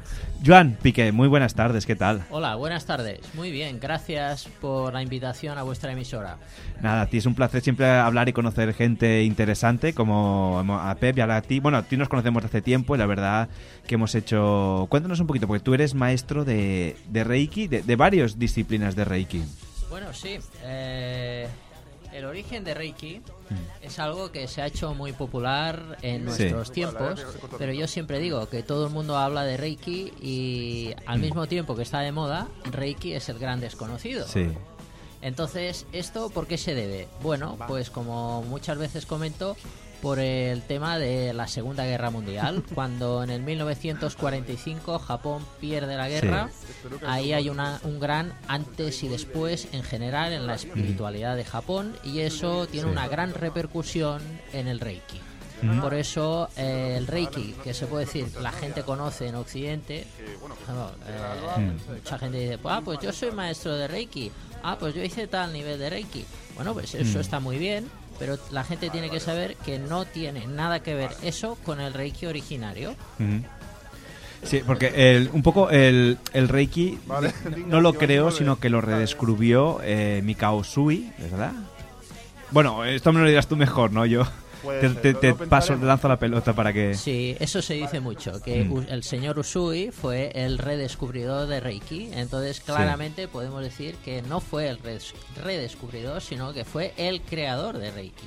¿eh? Concretamente, la gente llama Reiki, pero sería más Reijo, ¿eh? Por- posiblemente por las cosas que he indagado en Japón, que han sido, por cierto, 11 viajes a Japón, 11 viajes. de investigación para Reiki, Mm. no son ideas personales eh, basadas en conceptos de Occidente, sino eh, ideas basadas en eh, investigación hecha en Japón, en diferentes zonas de Japón, con diferentes Mm. maestros, y ahí he llegado a estas conclusiones. Eh, o sea, cuando yo doy mis opiniones, no son opiniones personales, son las opiniones de mis maestros Exacto, de en Japón Y de fruto de investigación. fruto de investigación y Mm. contrastar diferentes fuentes. Entonces, eh, ¿por qué digo que el señor Usui fue el creador de Reiki? Eh, Ujú. Concretamente Reijo, que sería método para trabajar con el universo. Eh. Digo que fue el creador porque él cogió en el 1922 una serie de técnicas y conceptos del Japón antiguo, eh, por ejemplo, basado en diferentes religiones, que podemos decir que era pues el shintoísmo, que es la religión originaria de los japoneses, o el budismo zen, o el budismo esotérico. Concretamente hay dos líneas muy populares en Japón, una sería la Shingon Shu y otra sería la Tendai Shu. Incluso conceptos de medicina china, taoísmo, poesía, shodo, que sería el arte de la caligrafía, eh, y otras técnicas de sanación de aquel momento. O sea, más que el redescubridor, él fue como eh, quien recopiló una serie de cosas para crear un método y que ese método fuera sencillo de aprender para todo el mundo, sin necesidad de hacerse de ninguna religión y además compatible con cualquier religión que una persona pudiese practicar. Digamos que es como un método para mover la energía y tener eh, armonía familiar, equilibrio y buena salud y sentimiento de plenitud. Eso sería mm, el objetivo de Reiki a nivel básico y a nivel avanzado, el objetivo de Reiki, según su creador, se define en una palabra que es el Anjin Ryumei, que es estado de iluminación o estado de paz en el corazón, que podemos decir que no solamente es el objetivo de Reiki, sino de todas las disciplinas japonesas, incluidas el arte de la guerra. Exacto, sí, sí. Al final eh, dice el refrán, ¿no? Bueno, el dicho japonés, quien quiera paz que se prepare para la guerra. Total. Y, por ejemplo, eh, esta es la historia del Reiki. ¿Y cómo es la historia que llega el Reiki a tu vida? Porque tú, me imagino que esto no naciste sabiéndolo, que un día te, te interesó el Reiki, ¿no? Pues sí. Eh, yo vi a mi padre haciendo una cosa que se llamaba la cura del estropeado cuando yo era pequeño y también y me pareció increíble, ¿no? Como haciendo unas maniobras eh, como mágicas, una Sí. persona en desequilibrio podía recuperar eh, un estado de normalidad En desequilibrio, ¿te refieres a desequilibrio de, enfermedad? de- energético, vale. desequilibrio energético.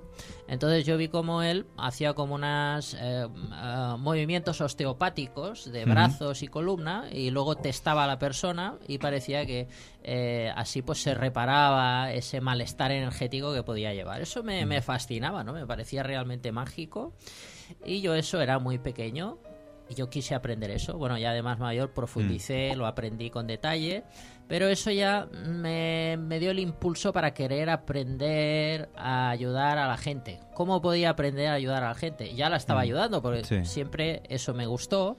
Pero era muy pequeño y eh, pues bueno, así conocí, eh, creo que aquí os gusta mucho Bola de Dragón, ¿no? Me ha parecido. Sí. Eh, pues eh, así cuando yo era muy pequeño pues veía esos dibujos y veía Mm. que las personas podían sacar bolas de energía a través de las manos. Y ya en aquellos tiempos, pues Bruce Lee aún tenía presencia Mm. en televisión. Y así llegaron las artes marciales a mi vida, Sí. eh, con una mezcla de querer ayudar y querer eh, desprender energía a través de mis manos y hacer milagros. Eh, y así mi madre me llevó a una sesión de Reiki. Yo era muy pequeñito y la verdad no me gustó nada. Ah, No sentí nada especial. Me llevó a un señor de Barcelona, me puso muchas lámparas de colores en diferentes partes de mi cuerpo y dijo que aquello era Reiki. Más que Reiki era cromoterapia, pero Mm. bueno, no sentí nada especial. Pero quizás ahí quedó alguna semilla en mí que ya de Mm. más adulto, eh, pues eh, tuvo su, eh, su efecto. En todas estas yo escuché un programa de radio como este. Que me hablaron de, escuchaba yo que el Reiki se podía hacer a distancia y que servía para todo, para ayudar a tener éxito en la vida, armonía en la familia, trabajo, salud, amor, dinero. Y yo digo, bueno, esto es una maravilla. Yo le dije a mi madre, oye, apúntame por favor a este curso. Eh, eh, no pudo ser porque era en aquel entonces un curso de Reiki que costaba 100.000 pesetas, que estamos hablando, pues si alguien no ha vivido la peseta o no se acuerda, 600 euros. Sí, sí, una barbaridad. ¿Eh? Ahora no valen tanto, ¿verdad? A- aquello era una buena nómina, 100.000 pesetas. Luego bajaron a la mitad, Sí. 50.000, que son 300 euros actuales. Pero bueno, me quedé así con mi estado de frustración hasta que ya de adulto, un compañero de trabajo, maestro en Kuksulwon, que es un arte marcial coreano, me ofreció una sesión de Reiki. Quedé fascinado. Reiki occidental, por cierto, en el que no me tocó. Eh, era una sesión de Reiki sin contacto. Quedé Mm. fascinado y ahí pues ya quise profundizar y, descubrí que yo quería ser maestro de Reiki. Eh, y así pues me apunté eh, en mi primera formación, Mm. conseguí mi primera maestría en Reiki, Reiki tibetano. Mm. Eh, vi que aquello, Reiki tibetano basado en el Reiki occidental y el Reiki americano. Y ya ahí ya eh, mi intuición me decía que aquello no era Reiki. Mm. Que esta era muy interesante, pero no tenía nada que ver con el Reiki originario. Porque tú tienes diferentes... La tibetana fue, la primera, pero tienes otras maestrías de En- Reiki también, aparte de... En total completé 10 maestrías. Mm. 10 maestrías diferentes de Reiki. Y en Japón completé 3. Entonces, pero antes de irme a Japón, aquí en Occidente completé algunas de ellas. Ujú. Eh, también me fui mucho a Madrid, donde Sí. para mí en aquel entonces era el mejor maestro que había. Pero aún así, eh, Y, y en todas estas maestrías, ¿en qué momento decides que dices que vas a ir a Japón a aprender Reiki? Bueno, más que decidirlo, era un deseo. O sea, era un deseo de desconfianza absoluta con el Reiki que había en Occidente y, y al mismo tiempo frustración porque yo quería ir a Japón pero no sabía japonés, eh, no tenía contactos japoneses eh, y más era un sentimiento amoroso y de deseo profundo de ir a Japón a, a descubrir el Reiki auténtico, a lo que yo creía que era el Reiki auténtico. Sí. Y en una feria que quizás conocéis, que se llama Magic, Sí. la feria esotérica, que se dice que es la más importante de, de Europa o del mundo, y algunos dicen Mm. que este año hará 36 años. Yo, por cierto, este será mi décimo año. Que que Sí, porque siempre haces conferencias y cosas en el. Magic. Entonces, bueno, en una feria de Magic, ahora soy ponente y Mm. también tengo ahí mi stand, pero Mm. antes yo fui por muchos años cliente de esa feria. Eh, y entonces en uno de esos años me hicieron una lectura del aura eh, y me la hizo una japonesa. Cada año me hacía una, lo confieso. Eh, y el año que me la hizo esta japonesa, a mí siempre me la hacía una señora española que se llama Generosa. ¿Eh? Entonces Generosa ese año, como era tan buena, tenía cola. Y había una chica de espalda y quien me cobró me dijo, mira, ¿ves esa chica que está de espaldas? Esa te hará la lectura de aura. Y yo pensé, pues vaya rollo, seguro que no va a ser tan buena como generosa. Y efectivamente la lectura no fue muy buena. Lo que pasa es que cuando se dio la vuelta, algo me dio una sensación eléctrica en mi cuerpo y mi corazón se agitó de manera ah, muy brutal. Eh, vi que esa chica bajita tenía aspecto de japonesa y yo le pregunté, ¿tú no serás japonesa? Mientras ella me estaba eh, dando su oratoria de cómo era mi aura. Mm. Me dijo sí, y yo le dije, tú no me acompañarías a Japón y me harías de traductora. Y me dijo, sí. Y así empezó la aventura. Mm. O sea, te, te salió cara la lectura de ahora al final, ¿no? Yéndote a Japón. y- o sea, cara en el sentido de que no fuiste y al final te fuiste a Japón con esta chica. Sí, ¿no? sí, al final apareció el dinero, que por Mm. cierto eh, estaban números rojos, pagando hipoteca, Mm. alquiler, bueno, era una situación bastante delicada. Bueno, situación que a día Eh, de hoy, ¿no? Pues quien más, quien menos tiene su... Sí, sí, o sea que el problema eh, mm, era grande. Sí. El problema era grande. Pero mi deseo era claro. O sea, para mí la prioridad era ir a Japón. Eh, fue muy caro. Ir a Japón cuesta dinero. Sí. Y también los maestros japoneses cuesta, cobran. Hmm. Eh, Además, que acepten a un occidental es algo complejo. ¿Te costó Sí. a ti que te aceptaran o no? Sí, sí, sí, directamente te puedo decir claramente que hubiera- hubo un maestro que no me, me dijo claramente que no me aceptaba por ser occidental. Hubieron otros dos que me aceptaron, pero cuando llegué a Japón eh, pasó algo extraño, me perdí. Eh, me quise ir al cementerio del señor Usui, compré un ramo de flores Mm. eh, para ir a su tumba y llegando allí me dicen que no hay ningún señor Mika Usui. Y Yo, ¿cómo que no? Si me han dicho que está en Sayoshi. Sí, me dicen, pero es que hay cinco Sayoshi en Tokio. Sayoshi es cementerio con templo. Eh, en este no está. Te quedan otros cuatro que quizás lo encuentres. Entonces, bueno, yo fui a un cibercafé, me puse a llamar a maestros a ver si me podían decir cuál de los cinco era. Y eh, pasadas las dos horas que yo estaba desesperado, no encontraba a nadie, me puse a hacer símbolos de Reiki, a rezar, a pedir, y aparece un tal eh, fulanito de tal eh, que coge el teléfono y me dice que eh, sí que él me puede decir dónde está el señor Usui enterrado y que además yo quería que me hiciera una sesión de Reiki en ese momento y me dijo que sí, que era algo muy extraño porque él nunca coge el teléfono, tiene una secretaria, pero en aquel momento no sabe por qué cogió el teléfono eh, y además misteriosamente, que en Japón es algo extraño, había una señora que había cancelado su cita en el último momento. Qué causalidad, ¿no? Eh, total. Entonces, bueno, pues ahí me presento en este sitio y cuando este señor me recibe yo digo, hombre, pero qué casualidad. Pero si es el señor que me ha dicho que no me quería aceptar porque era occidental y me lo encuentro aquí cara a cara. Claro, él no sabía quién era yo. No sabía que era aquel occidental que desde España le había escrito un email y él había respondido con, con dos palmos de párrafo diciéndome que no me quería aceptar porque era occidental. Ah, bueno, me hizo una sesión de Reiki, eh, los dos muy contentos y ahí era mi oportunidad. Y me lancé sobre él diciéndole, "Mm, usted no sería tan amable como para enseñarme su método de Reiki. Yo tengo la agenda completa, pero estaría dispuesto a cancelarlo todo si usted me enseña su método de Reiki. Y me miró fijamente a los ojos y en un español muy claro me dijo, no.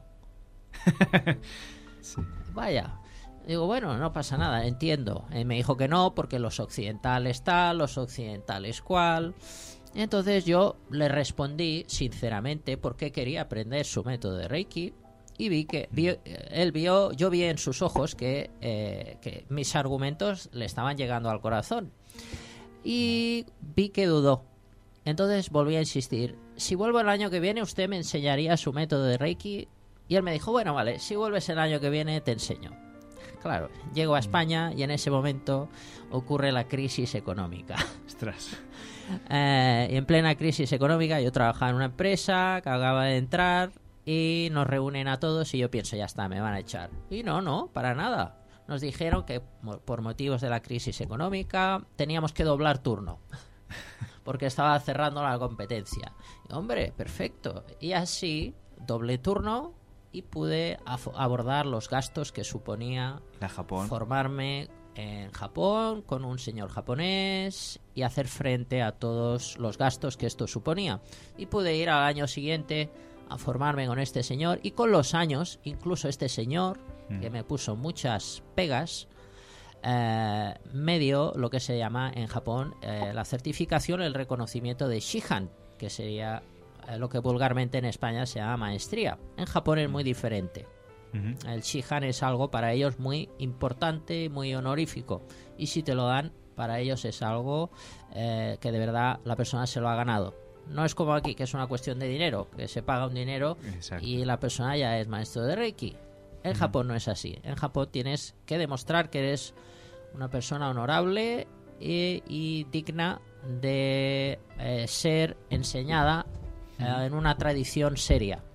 Que para ellos el Reiki es algo serio. Mm. Sí, bueno, los japoneses lo toman todo, y, de todo hacen un arte y todos lo toman en serio, la verdad.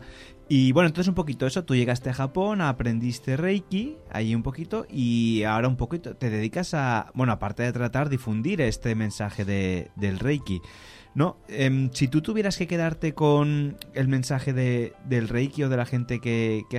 ¿Qué dirías el Reiki que es? ¿Qué, qué es amor? ¿Qué es armonía? ¿Qué es felicidad? Todo eso es Reiki. Todas esas definiciones que has dicho eh, son Reiki, sin duda alguna. ¿Por qué Reiki es amor? Ah, porque eh, Reiki despierta el kokoro. El Reiki corazón. despierta el corazón. Entonces, por eso Reiki es amor. Porque de verdad eh, te hace sentir como un estado de dicha, de bienestar, de amor impersonal. Y por eso esa definición sería correcta. Reiki es amor.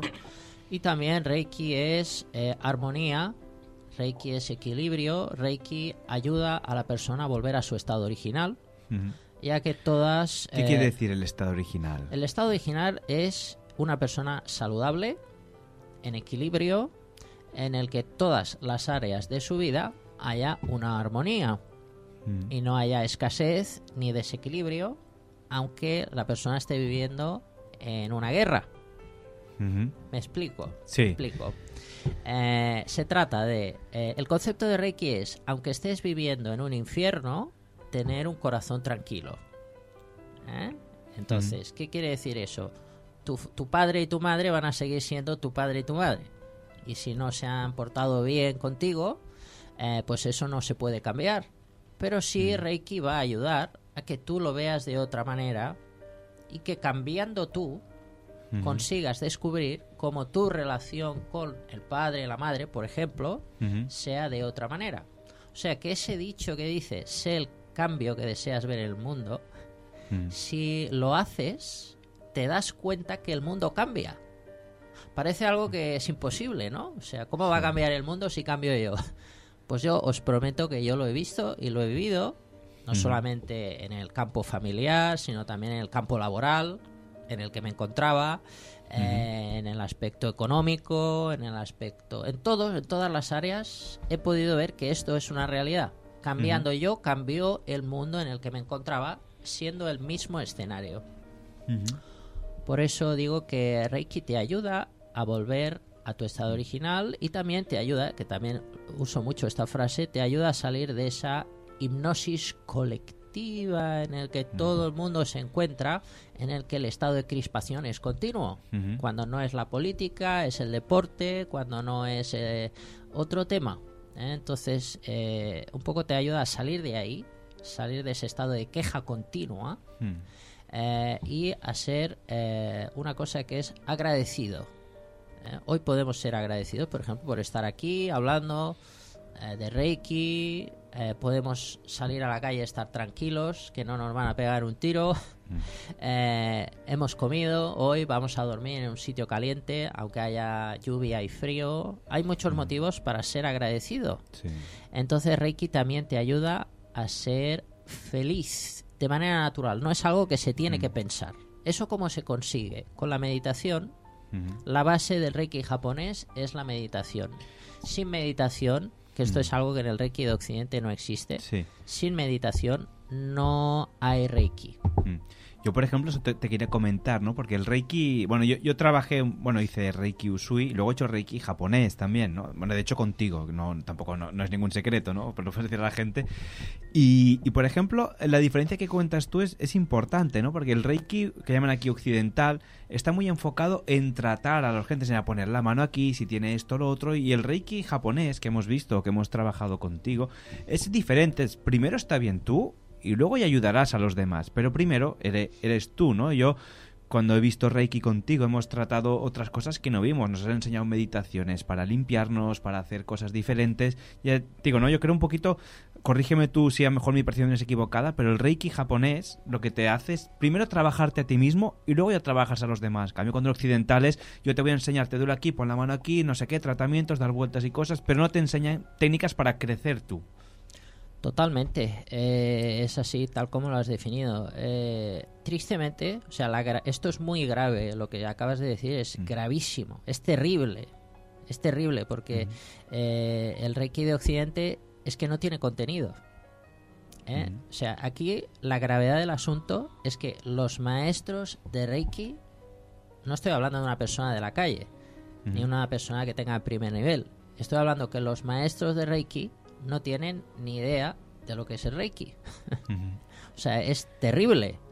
Es terrible porque pasan cosas como la que acabas de decir. ¿En qué consiste un primer nivel de Reiki en Occidente? En que a una persona se le hable de chakras, que no tiene nada que ver con el Reiki, pero es el protagonista en todos los cursos de Reiki de Occidente. Chakras es una palabra que viene de la India. Si hiciéramos yoga o estudiáramos medicina ayurveda, sería interesante hablar de los chakras. Pero estamos hablando de un método japonés en el que los chakras no existen. Y eso es lo que se da básicamente en un primer nivel de Reiki. Los chakras, la imposición de manos para uno mismo, la imposición de manos para otra persona. Eh, a veces se da un símbolo eh, y a veces se habla de historia, que por cierto no tiene nada que ver con la historia original, pero eso sería lo menos grave. Eh, y creo que no me olvido de nada. No, más o menos sí, un poquito es el contenido. Entonces, eh, ¿cómo sería un primer nivel de Reiki en Japón? Primer nivel, nivel Ujú. básico. La meditación total. ¿eh? O sea, eso forma parte del temario. Meditar. Trabajo con poesías. También. En el Reiki trabajamos, en el Reiki japonés, con 100 poesías. 100 poesías corta, estilo waka, quizás os suene el haiku, Ujú. que se ha hecho popular, pues hay otro formato de poesía corta que te ayuda eh, antes de meditar como alimento espiritual para trascender problemas de la vida cotidiana. Eso ya el primer nivel de Reiki en Japón se da. Trabajo con poesía, trabajo con meditación, eh, masaje incluso, Ujú. masaje que nos puede sonar. Hay un protocolo de masaje muy marcado que es similar al shiatsu, eh, y luego también hay un sinfín de técnicas para purificar la mente, purificar el cuerpo eh, y por supuesto también está cómo tratarse a uno mismo o cómo tratar a los demás. Pues sí, no sé si querías preguntar tú algo, Oscar. Bueno, eh, buenas tardes. Buenas tardes. Eh, me gustaría preguntar, entonces, eh, ¿cualquiera puede hacer Reiki? ¿Todo el mundo tiene este, tenemos este don de poder hacer Reiki o dar Reiki? Cualquier persona puede aprender Reiki. La persona más joven que me vino a aprender Reiki era una niña de 7 años eh, y fue una alumna excelente. Le di un programa muy completo y se portó muy bien. Esta, era, es- esta niña hoy ya es adulta y eh, sigue practicando Reiki cada día y le ayudó mucho en sus estudios para estar tranquila y en su proceso de adolescencia. Esa sería la persona más joven. La persona más mayor tenía 75 años. eh, y también eh, cuando alguien piensa que una persona es muy mayor, piensa, es imposible ya que cambie. Bueno, esta persona era mi abuela. Hizo un cambio absoluto. Absoluto. O sea, todos pensábamos que ya era imposible que cambiara. Eh, pues hizo un cambio. Hoy ya tiene 86 años.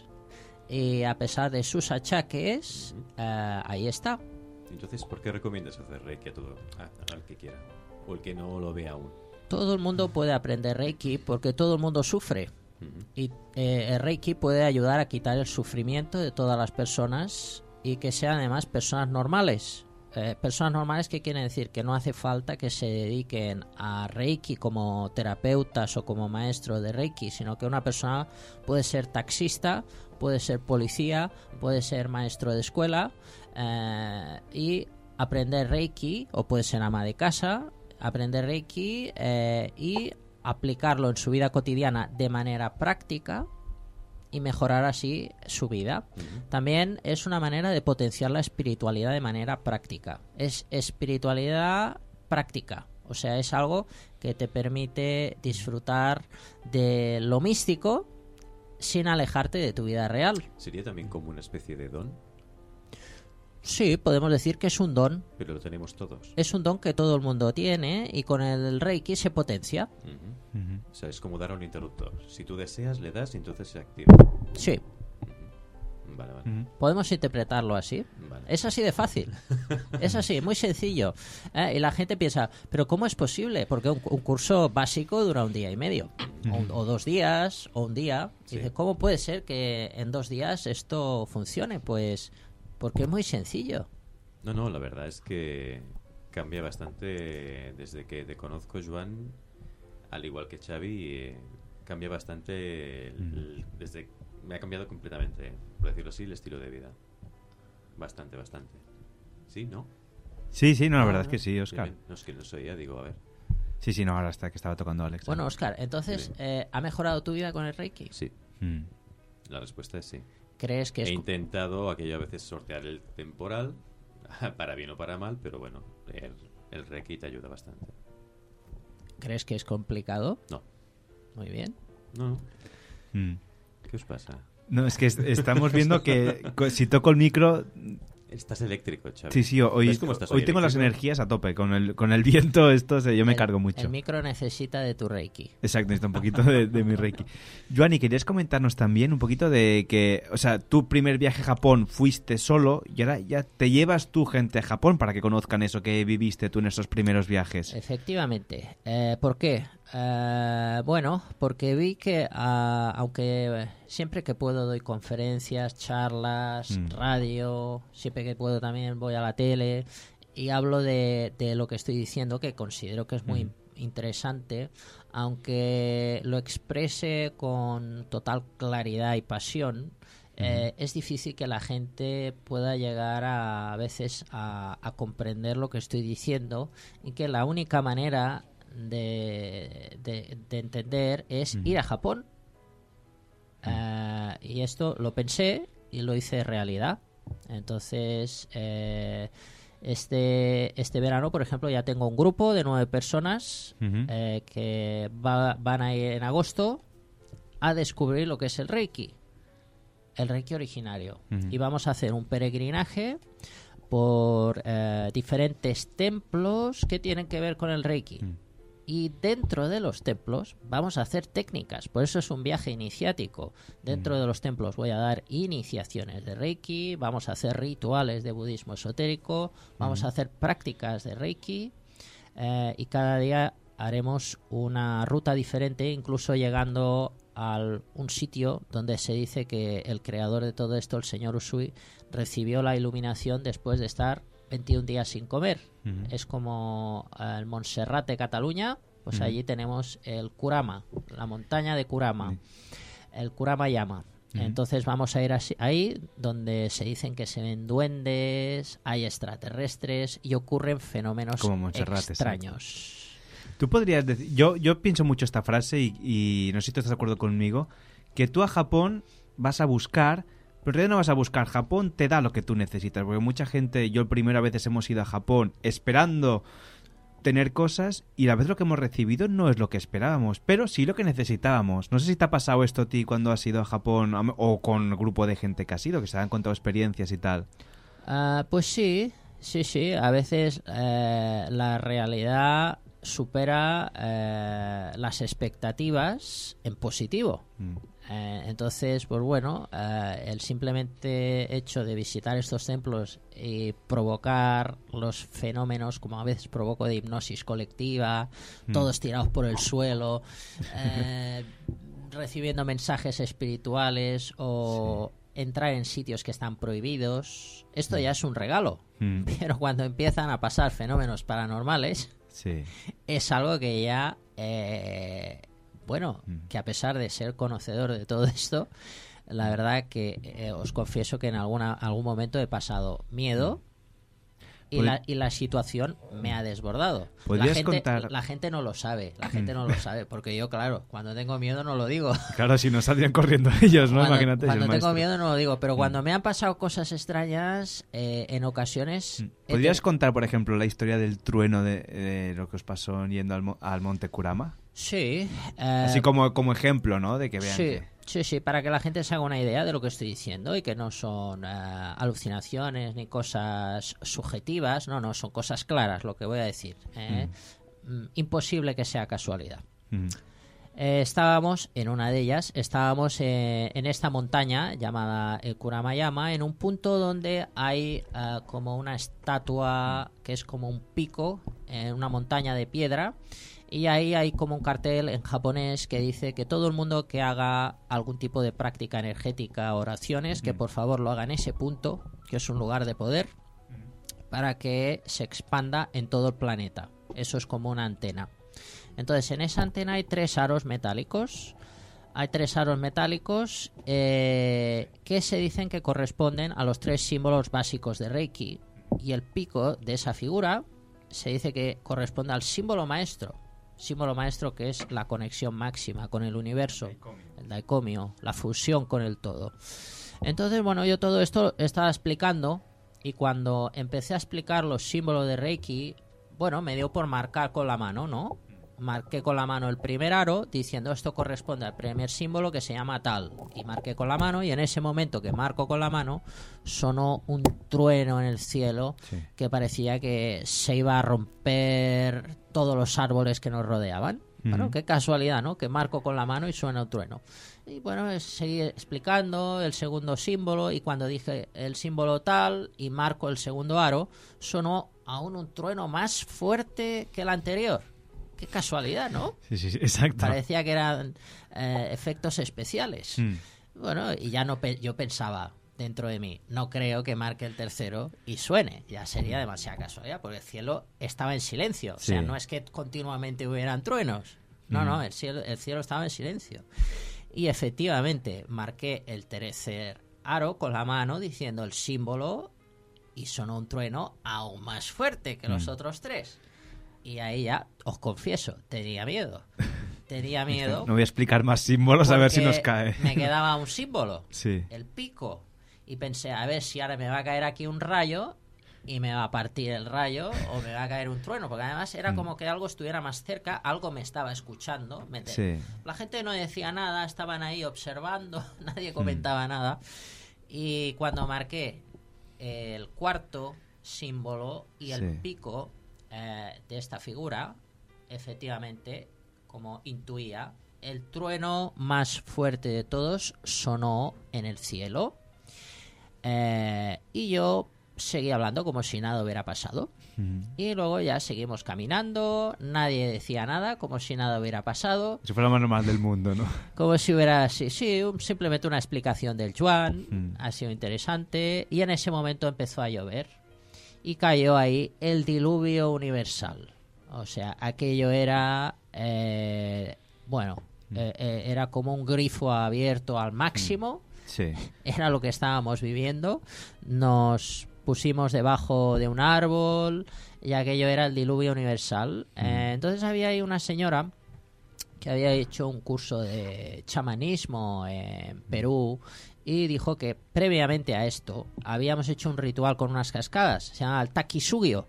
Takisugio es una práctica espiritual que te pones debajo de una cascada y te cae un chorro en la cabeza y tú dices unas oraciones. Entonces esto lo habíamos hecho previamente. Entonces esta chamana decía que era por eso que habíamos hecho y que en 15 minutos saldría el sol, que no me preocupara. Eh, Yo no dije a nadie que estaba preocupado, pero, pero la verdad que estaba preocupado. Mm. Porque me chafaba y me cortaba todo el planning de- del día. visita, sí. Eh, o sea, no contaba con ese diluvio universal. Digo, ah, no voy a poder cumplir con todo el programa del día. Eh, y efectivamente, a los 15 minutos salió el sol. Como ella dijo, era una señora que se comía la tierra de los sitios a los que íbamos porque decía Mm. que tenía energía y esa energía sí iba a todo su cuerpo. Esa fue una de las aventuras que he pasado. Eh, Bueno. Aventuras paranormales. La gente dirá, "Ah, quizá es casualidad, ¿no? Yo Bueno, os- pero cuatro truenos, Eh, ¿no? por cierto, luego no hubo ningún trueno más. Ni, Mm. ni antes ni después. Solamente cuando yo marcaba el Mm. aro y el pico de esa estatua Sí. sonaron los truenos. Bueno, de hecho, ta- también tienes libros que hablamos otro día que también explicas cosas así.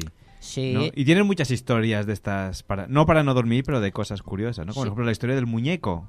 Un día que esto tienes un libro pendiente de hacer, de, de la muñeca. Eh, de Pablito. Sí, exacto. de. Pablo. Esto será un, es un ex-coming, ¿eh? Para que la gente diga, "Ah, pues que vuelva otro día a contar lo de Pablito. Lo de Pablito, sí. Puedo traer a Pablito, nos hacemos fotos con Pablito. Vale, bueno, pero yo lo, de lejos. No. Pues sí, a ver, escribí un libro que es la verdad sobre el Reiki. Tardé nueve años en escribirlo, de la editorial Shinden. Eh, Luego escribí otro libro de Aokigahara, El bosque de los suicidas, que es un bosque eh, en el que tuve la oportunidad de ir. A pesar de que yo no quería ir, pues finalmente me encontré en ese bosque con un grupo de personas y tuvimos experiencias espirituales para contactar con los difuntos que supuestamente hay en este bosque. Pienso que sí que los hay, porque nos pasaron cosas. Y mi tercer libro, ah, hace poco que lo saqué, es Magom, la vida del profesor Marín, que fue el primer alumno de Fassman, Joseph Mir Rocafort. Entonces es otro de mis fuertes, el mundo de la hipnosis. También es interesante. Y Joan, para ir co- concluyendo un poquito la entrevista, si la gente está interesada en hacer cursos de Reiki y ver tus libros, ¿dó- ¿dónde, te- ¿dónde puede consultar? ¿Dónde puede mirar? O sea, tu página web, ¿no? Es la fuente más fácil y rápida para que lo vea la gente. Sí, eh, joanpiquer.es. Piquer Bueno, acabado con R, para la gente cree que es Piqué como el futbolista. Sí, Joan es Piquer, acabado Piquer, en R. acabado en R, joanpiquer.es. En YouTube, eh, Mm. en YouTube tengo un canal donde la gente se puede suscribir. Ahí cuelgo muchos vídeos en relación a Reiki.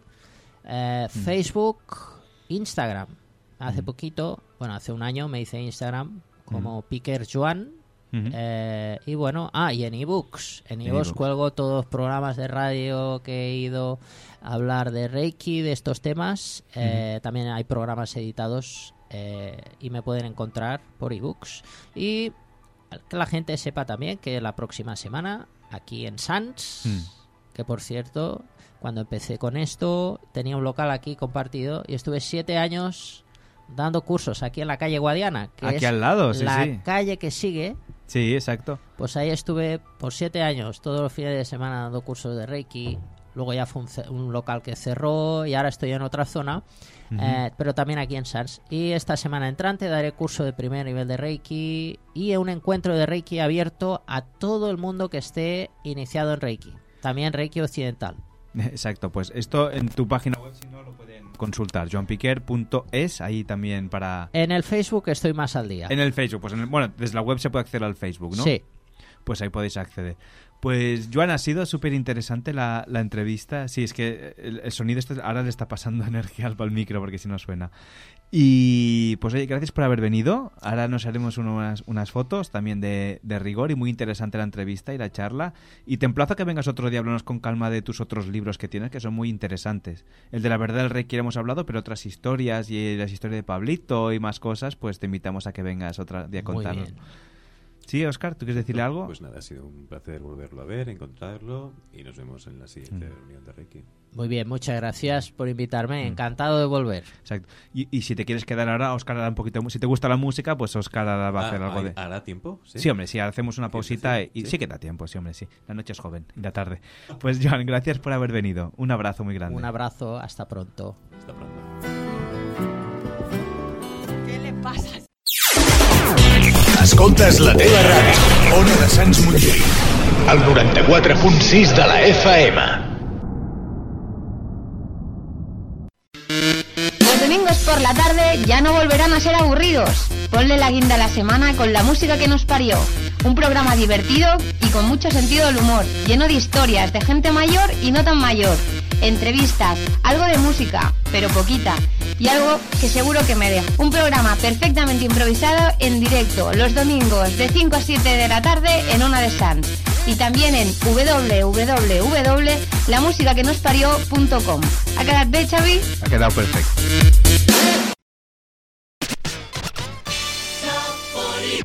There's something curious about this broadcast.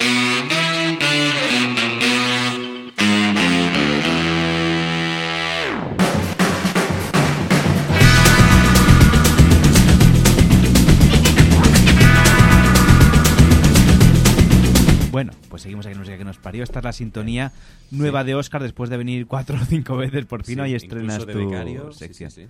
Becarios no, ¿eh? Back to the 80s. Vuelta a los 80. Muy bien, Oscar. Vamos a Bueno, ver, música recordamos que tu 80, sección claro, va de- hay de- que recordar que también esto es una emisora de radio. o sea, Exacto, también Radio música, Cincinnati. Bueno, es un poco radio. Macuto, pero hostia, un poco de helicóptero. bueno, empezamos con los Proper Heads. Bueno, Muy pero bien, espera, vamos a situar Perdón, a la gente porque tu sección era musical. Vas a hablar de música de los 80. De música de los 80. Una playlist. Hoy vamos a hacer una pequeña intro.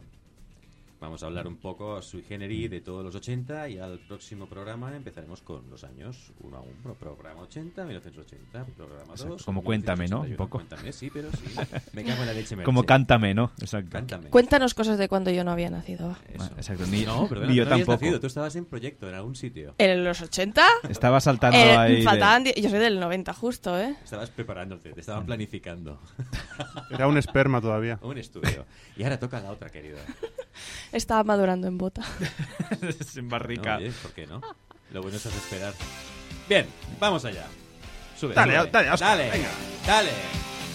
Sube, sube. Ahí, Que no se te oiga. ahí, ahí.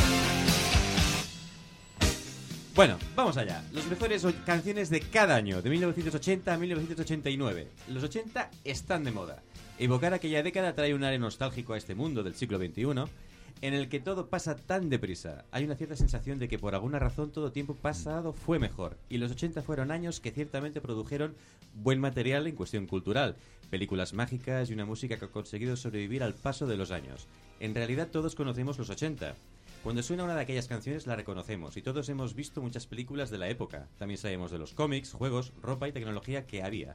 Ahora sumergidos en la segunda década del siglo XXI, el mundo parece querer recuperar la esencia de los maravillosos 80. Quizá la necesitemos para sobrevivir a esta vida moderna. Bueno, que sepas que lo de, lo lo de segunda década es discutible. Gente que dice que todavía no, que será el año que viene. Bueno, sí, y también en el 2010, ¿no? Pasó. Exacto, sí. Dime, dime, Alex. No, el- el- no, era Alba que está mirando el, Perdón, perdón. el vídeo este que meten pies en el bate. ¿Aún está con ellos? Sí, sí, sí. Que no, que no. Bueno. Perdón, es que me han etiquetado. Oh, y eso ¿qué- era. qué eh, eh, y- y ¿Qué eso? Pero tú que no eres una mujer que no te gustan Ah. las etiquetas, que, qué mal, ¿eh? No, es verdad, no me gusta.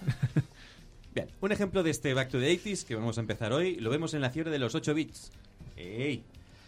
Recreaciones de series y películas No con el look de los videojuegos de los 80. ¿Aquí puedes decir algo, Alex? Eh, Dime, dime. Pues, mm, o Que no estaba escuchando. Sí, que estaba escuchando. ¿Tú te acuerdas? ¿Tú cuándo hacías sección de videojuegos? ¿La sigues haciendo aún? No, No, ya, pero... ¿Y a qué esperas? Hombre, de- debería... No, es que la- no la hago bien. ¿Cómo que no lo haces bien? ¿Quién lo ha No que sé, haces no, bien? no sé. Me siento como la, la chica qué? esa que está en la, Oye, pues a mí me en, la, gusta. en la- en la televisión, en televisión española, que está ahí haciendo el reportaje y de repente corta y dice ¡Ay, lo he hecho mal! Pues a mí me gustaba Me siento la un poco sección. así, ¿eh? Me gustaba la intro y luego cuando lo explicaba los videojuegos. A mí me gustaba. Mm. Pues mira que tienes juegos ahora. Sí, sí. Bueno, La semana que viene te espero. vale, vale, pues no sé. a- algo haré, algo haré, algo haré. Vale, guay. Venga, eso esperamos, Bueno, va. Un ejemplo de este Vuelta a los 80 lo tenemos en la fiebre de los 8 bits, recreaciones de series y películas con el look de los videojuegos de los 80, o Internet también se ha llenado de este tipo de vídeos. Pero los 80 también han vuelto a la televisión, al cine, al mundo de los videojuegos, a la industria de la moda y la ropa. Incluso famosos deportistas se apuntan a revivir los 80. También se han publicado libros como sobre aquellos años, como por ejemplo Yo fui a GB, que ya van por el Sí. cuarto. Mm. ¿Tú lo tienes? Yo tengo el primero. ¿Y qué tal? Bien, bien, es- ves cosas Sí. de cuando era pequeño. Yo en los 80 no había Los nacido. cromos... Ah, no. No, yo soy de, de mediados de los 80. Bueno, gracias por hacerme sentir un abuelo. Entonces, no te rías tú. No, él, Bueno. él es, es- él es igual de abuelo que yo, ¿eh? ¿Sí? Sí, sí. No, pues, Igual que, igual que Isa. Isa. Y que la radio. ¿qué estará haciendo De hecho, soy más abuelo que vosotros, ¿eh? Ah, sí. Coño, sí, yo Sí. soy de abril, No, Xavi no- no de ves, junio. No ves que está hecho polvo. No. ¡Zasca!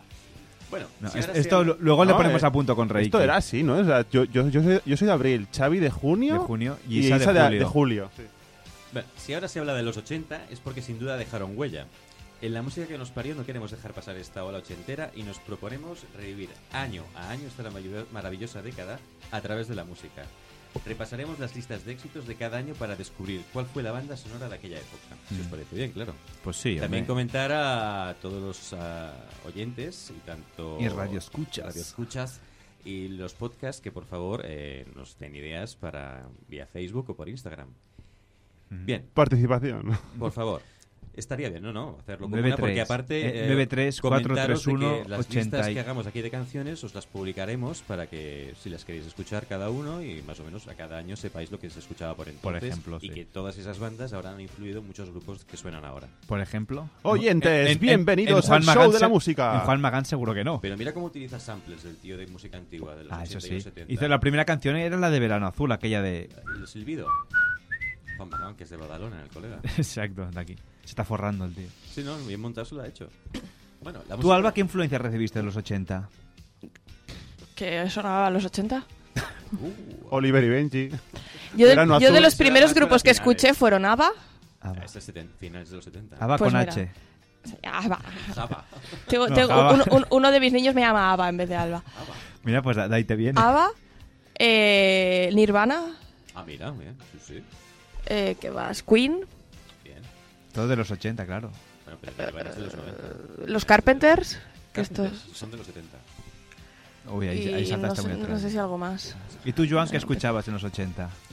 Yo en los 80, bueno, recuerdo una canción eh, que me fascinaba, eh, así siguiendo nuestro mundo paralelo, Sí. eh, La bola de cristal eh, Oh, de, de- de Alaska. Alaska. Eh, también recuerdo aquellas series en los años 80, como por ejemplo V, V. que era la de los lagartos, Sí. eh, o también Alf. la. Ah, la, la ¿Verdad? del- Es que era ese extraterrestre. Que se quería comer el gato siempre. Con sí. dos estómagos. sí. Eh, y bueno, una película que. Bueno, algunas películas de aquella época y también las músicas eran muy especiales. Por Sí. ejemplo, eh, para mí me marcó totalmente Rocky. Oh, Rocky. Ah, Rocky, la banda sonora de Rocky era maravillosa y la historia interminable, como no. La Neverending Story. También la banda sonora muy especial, sí, sí, lo que dices música tú. que Sí, llegó- llegaba al alma. Muy chula, muy chula. Y la peli muy chula, ¿eh? Con, con los muñecos estos de, de los Muppets que estaban hechos casi. Los Fraggle. ¿O era- No, los Muppets, no, bueno, de la historia interminable del dragón este que era de cartón piedra. Bueno, de cartón piedra no, entiéndeme. ¿Cómo se llamaba el dragón? ¿Cómo se llamaba Alba? Qué dragón. El, la historia interminable. No lo sé, esa película me traumatizó muchísimo a mí. Que ahora han hecho una que era de cristal Porque el caballo oscuro. se muere de verdad, lo sabéis, ¿verdad? Ah, no. Cuando rodaron la película de la historia interminable, que el pobre niño pierde el caballo en las arenas movedizas, Sí. durante el rodaje se suponía que había, tenía que haber una trampilla debajo que levantara el caballo. Pues la trampilla no funcionó y el caballo se ahoga de verdad. Ostras, ahora ya no es mi película favorita. Y me traumatizó muchísimo. Esto, de hecho, la vi una vez y no la he vuelto a ver y no quiero saber nada de ella. De ella. Pues léete el libro, que el libro Pobre está mejor. caballo. El libro no hay. Sí que hay libro de historia interminable. No, sí, sí, sí. Ah, vale. En el libro no hay suicidio de caballo. Bueno, volviendo al tema. La música de los 80 no hubiera sido lo que fue sin los artistas y las formaciones que fueron parte de ella. Fue una década musical que todavía muchos recordamos como única, como canciones que han pasado a la historia y todavía hoy suenan en todas las emisoras musicales. Aunque vayan cambiando de nombres, unas te lo vayan absorbiendo Sí, a otras. exacto. El fondo es el mismo. Muchos aficionados y admiradores de la música de los 80 consideran a esta una de las mejores décadas de la historia de la música. En ella se formaron muchos géneros musicales como el techno o el electropop, con mucha influencia en la música que escuchamos hoy en día. La lista de artistas que destacaron en los 80 es muy larga, pero hay algunos que son imprescindibles por su elevada repercusión a nivel mundial. The Police, Duran Duran, Guns N' Roses, Bon Jovi, Queen, como ha comentado Alba, Michael Jackson, Madonna, George Michael, Whitney Houston, U2 o U2, como le queréis llamar, Genesis, Depeche Mode, Bruce Springsteen, Brian Adams, Elvis Page Mode Costello, era el grupo, de, el grupo REM. de chiquito. Chiquito. No, Hard. Page Mode. Pitch. o Van Halen, Van Halen, The Cure, Phil Collins y otros muchos. Por favor, póngame Madonna, caballero. Vamos con la primera. Oh. Sube la anda. A mí me encantaba, tío, era muy petarda. Y la, La- portada de ese álbum me ponía cantidad. Con esa La- lencería. espera que no oigo, espera un poco ahora. ¿No? ¿No?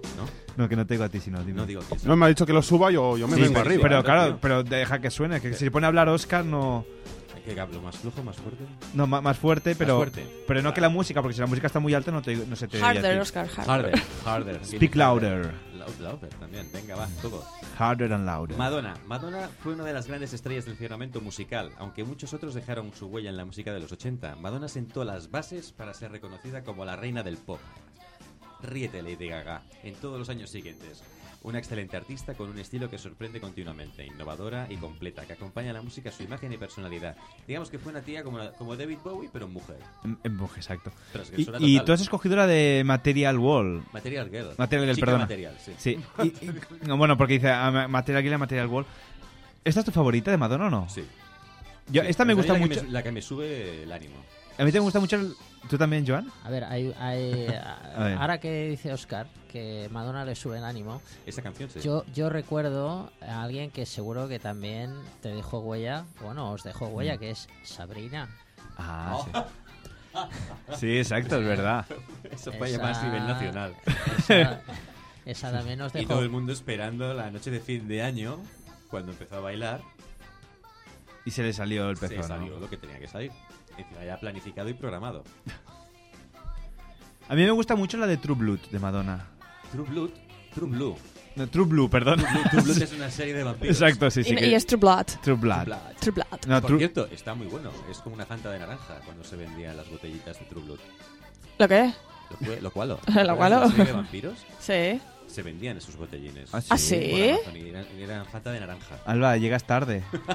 Además, Madonna dicen que es una gran iniciada, practicante de cábala. De cábala, correcto. Es verdad, sí, Cierto. sí. Como todas las grandes artistas, bueno, la mayoría de estas. ¿Y cómo es que les da por esto?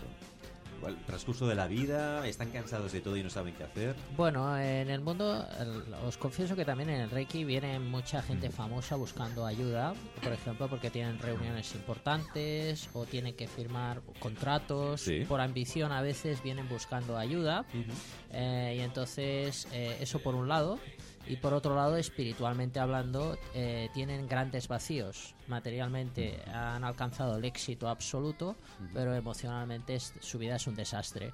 Entonces buscan ayuda espiritual Sí, sí. en diferentes tradiciones, como por ejemplo la cábala, eh, la gnosis, el reiki, el mundo mágico. eh, buscan eh, llenar esos vacíos y también ayuda de sus pro- cómo protegerse de sus enemigos. En algunas ocasiones hemos visto a Madonna con una pulsera roja, con un Mm. hilo rojo, que ahí también se ha hablado Mm. mucho.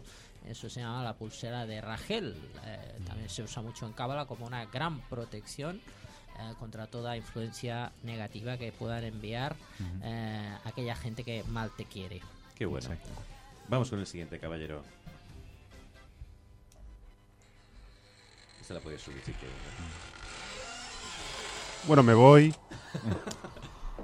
Le cuesta un poco Bien. arrancar, ¿eh? Vamos con un personaje cuya popularidad, su música, su forma de bailar hicieron de él un icono en todo el mundo. En la actualidad todavía es considerado por muchos el mejor artista de todos los tiempos. Además, su disco, como el título homónimo de esta canción, es el más vendido de la historia. Ujú. ¿Os suena? Sí, esta es thriller. ¿Seguro? Sí, no, sí ¿De que es thriller. ¿Sí? Sí, no. O una persona dándose cuenta que es lunes por la mañana. una de Exacto. dos. Saliendo Pues de su casa. Ahí está. A ver, súbelo ahora sí. Venga. Aunque yo personalmente soy más de Prince. ya, yo también. ¿De quién eres? ¿De más? ¿De? Prince. No he entendido, es que no vamos. Ah, Prince. Prince, que era más pequeñito. Que de hecho también dicen, ahora que decía esto Joan de Madonna, em, Michael Jackson dice que se lo cargaron también porque empezó a desvelarse las conspiranoias. Dicen que se empezaron a cargar porque las canciones que hacía últimamente daba, revelaba cosas que no debería hacer. O decir. Eso di- decían las teorías conspiratorias. Conspiratorias. De Michael Jackson. el- ¿Él? Le acusaron de todo, de pedófilo, de... Bueno, para desprestigiar su imagen. Dicen, ¿eh? Bueno, yo a ver, yo con la música tengo bastante, pero cuando lees un poquito más, ¿no? Que se lo cargaron. ¿A ti te gusta? No, no, no, y aportar otro, aportar otro dato curioso. Pues bien, vamos con el homónimo de Michael Jackson. Ahí. El Michael Jackson negro, ¿no? O el blanco. Más, más bajito aún. Una máquina sexual. Vamos Ah. con Prince. Prince. Vale, bien. Prince es otro de los grandes personajes de la ¿Ha dicho música de los Prince? 80. Ha dicho Prince. Prince. Como las galletas. Prince. Prince. Ah, casi caigo. Bien. Entre otras cosas, gracias a su gran carisma y a su versatilidad en el mundo de la música. Se dice que hubiera ocupado el primer puesto del pop a nivel mundial si Michael Jackson no hubiera existido. Yo estoy de acuerdo, porque el tío, herramienta, ay, herramienta, instrumento, Oscar, instrumento que eh, el agarraba, instrumento, que sí, la herramienta. En serio, era un multiartista. Y lo que tenía después de morir, que lo encontraron en un ascensor, eh, consumía opiáceos, Pues se ve que la hermana ahora está viviendo del cuento del hermano a base de bien. Bueno, cuento no, a ver, cuento no, porque se lo ocurrió el No, tío. Que no, si no, no, no, no digo que se lo ocurrió, pero un montón de música que grababa porque era un frenético del trabajo, se lo registraba todo y lo grababa todo y lo tenía guardado en unos archivos. Y dijo, esto no se toca. Y ahora la hermana está aprovechando el tirón y, Y lo lo vuelve a publicar y saca recopilatorios con inéditos, versiones de no sé qué. Mm. Y el tío tiene un montón de discos de material no registrado aún. Bueno, no registrado quiere decir O sea, no, no, publicado. no publicado, exacto. Luego también tenemos a otra chica también de color, como le queráis llamar. Negra. Negra. Exacto. Así me gusta. Orgullo negro, por Orgullo supuesto. negro, Black Power. Uh, Uy, cuidado. Que se llama la señora Whitney Houston. Oh, qué bozarrón. Puedes, puedes, ¿eh? Dale, dale. Ale pone cara de alucinado. ¿Qué es esto, tío? Me pone cara de... ¿Y esto qué es? No, es que a mí, yo lo. Dime. A mí, digamos, lo que más eh, conocido de Whitney Houston es el de Bodyguard.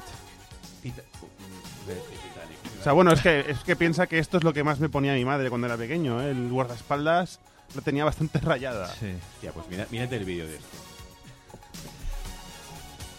Tin, tin. Bueno, y con Whitney Houston hay muchas mujeres estrellas de la música de los 80, además de Madonna, como ya hemos hablado de ella. Entre ellas destaca Whitney Houston. Su depurada técnica vocal, junto a su maravillosa voz, justificaron los discos de platino que consiguió. Bueno, también tenemos luego al siguiente, por favor. Bien. Tenemos a Queen, que conocía a Me Alba. hace gracia que estás eh, poniendo ahí a los artistas de la época, en plan, la hostia. Pero que omites todos sus, sus problemones de drogas, pedofilia y chorradas varias, ¿eh? Ah, es lo que... Pero si al final lo que queréis es también esto. No, pero ¿Queréis piensa que, que hoy- no? hoy hace una introducción, ¿no? Hoy hago introducción. Luego sí, ya, sí. ya hablará en El profundidad ya de... lo sacaremos otros días. bueno, Queen, una banda formada en la década de los 70, pero que tuvo su mejor momento a lo largo de los 80. Los temas de Freddie Mercury y de Queen nos acompañan todavía en la actualidad. Solo hay que recordaros la película, que aún ha estado en los cines hasta Bohemian Rhapsody, año ¿no? pasado, sí. En muchos casos convertidos en auténticos himnos. Pasamos al siguiente, doctor. Mira que Queen se murió, este hombre, Freddie Mercury, y intentaron remontarlo, pero no, no tiró para adelante el grupo, ¿eh? No, lo curioso hubiera, sabido, hubiera sido saber qué hubiera pasado si hubiese continuado viviendo. ¿Qué hubiera hecho este hombre? Pues eran como los Rolling, algo así, ¿no? Como Un los grupo Rolling, de estos... O más que los en Rolling. sí, exacto. Cayéndose los Yo cocoteros. tengo que deciros que Queen, el espíritu de Queen, lo pude ver vivo totalmente el año pasado en el Palau San Jordi.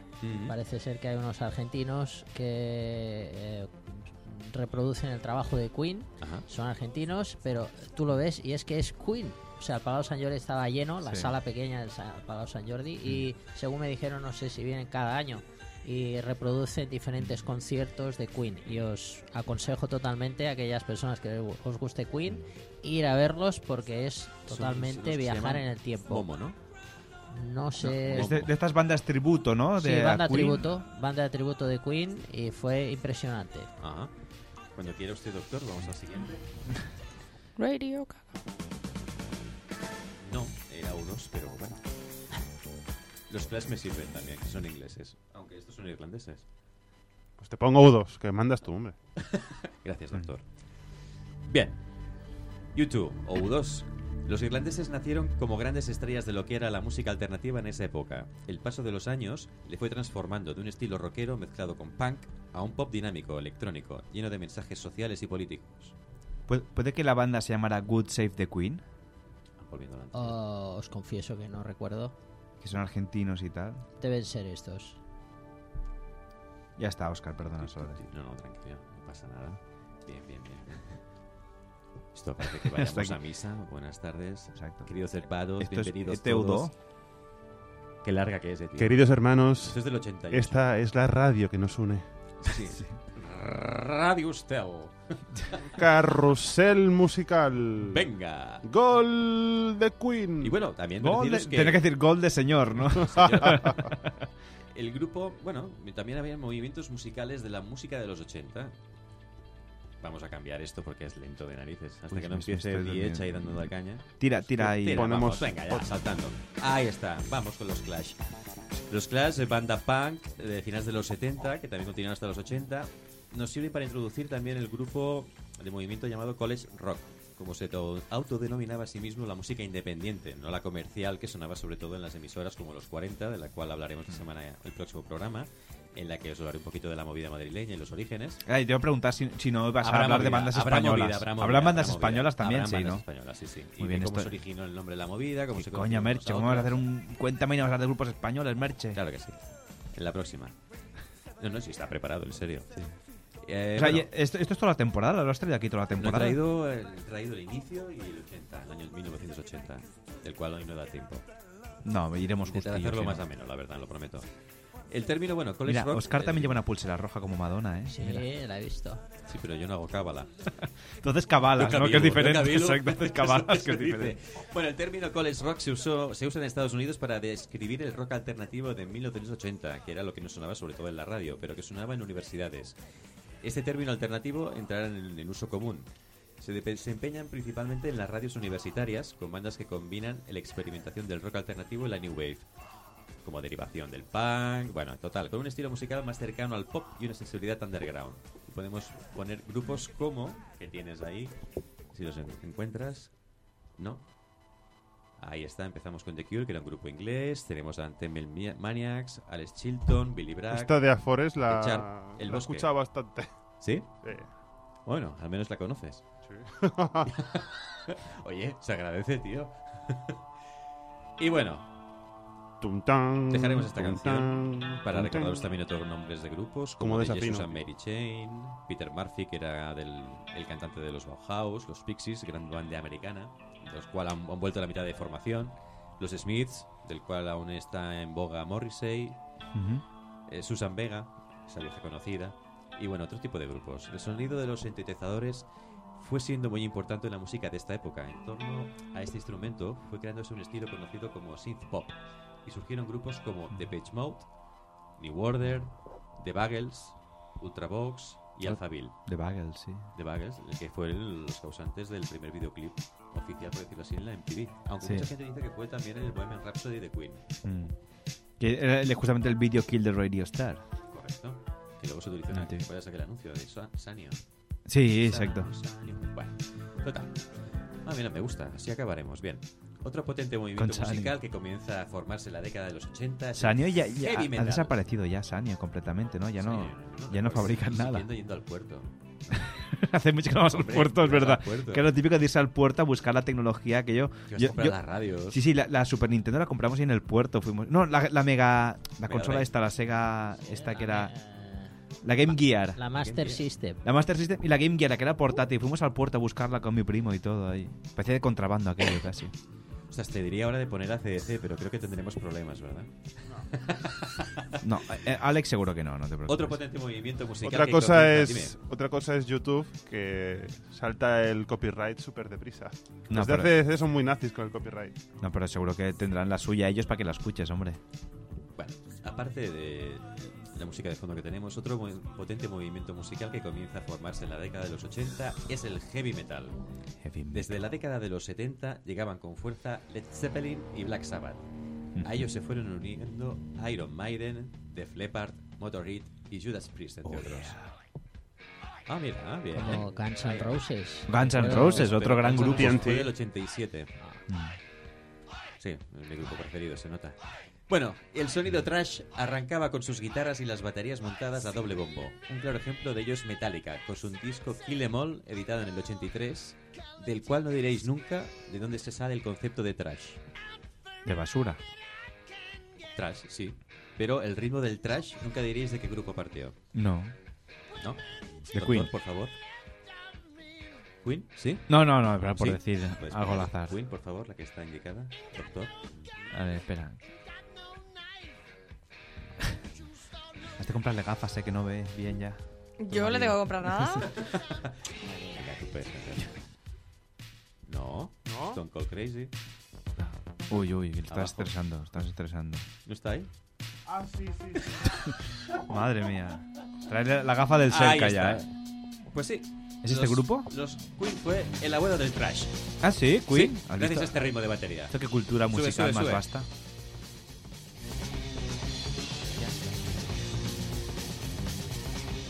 El doble bombo y el pedal. Bueno, Alex fue batería. Ah, sí. Sí. Cuenta, cuenta. Sí, de hecho tengo la batería en casa. no de cocina, una batería de tocar. No era de cocina, es lo que iba a decir. No sé si una batería normal y corriente. ¿Y la toca Alba la batería o no? ¿Qué? Bueno, si la toco viene la policía a casa. Exacto. Aunque, eh, bueno, de hecho el vecino...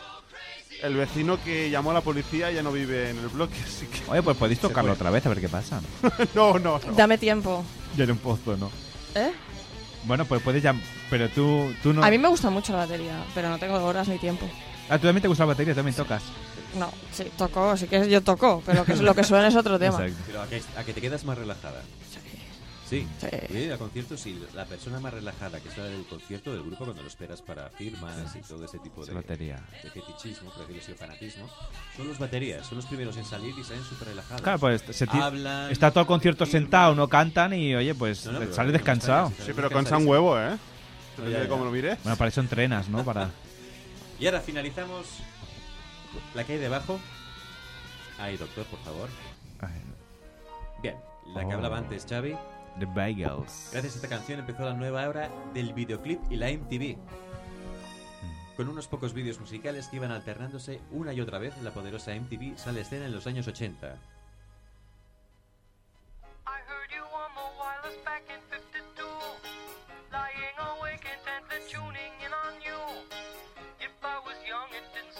Ahora no es.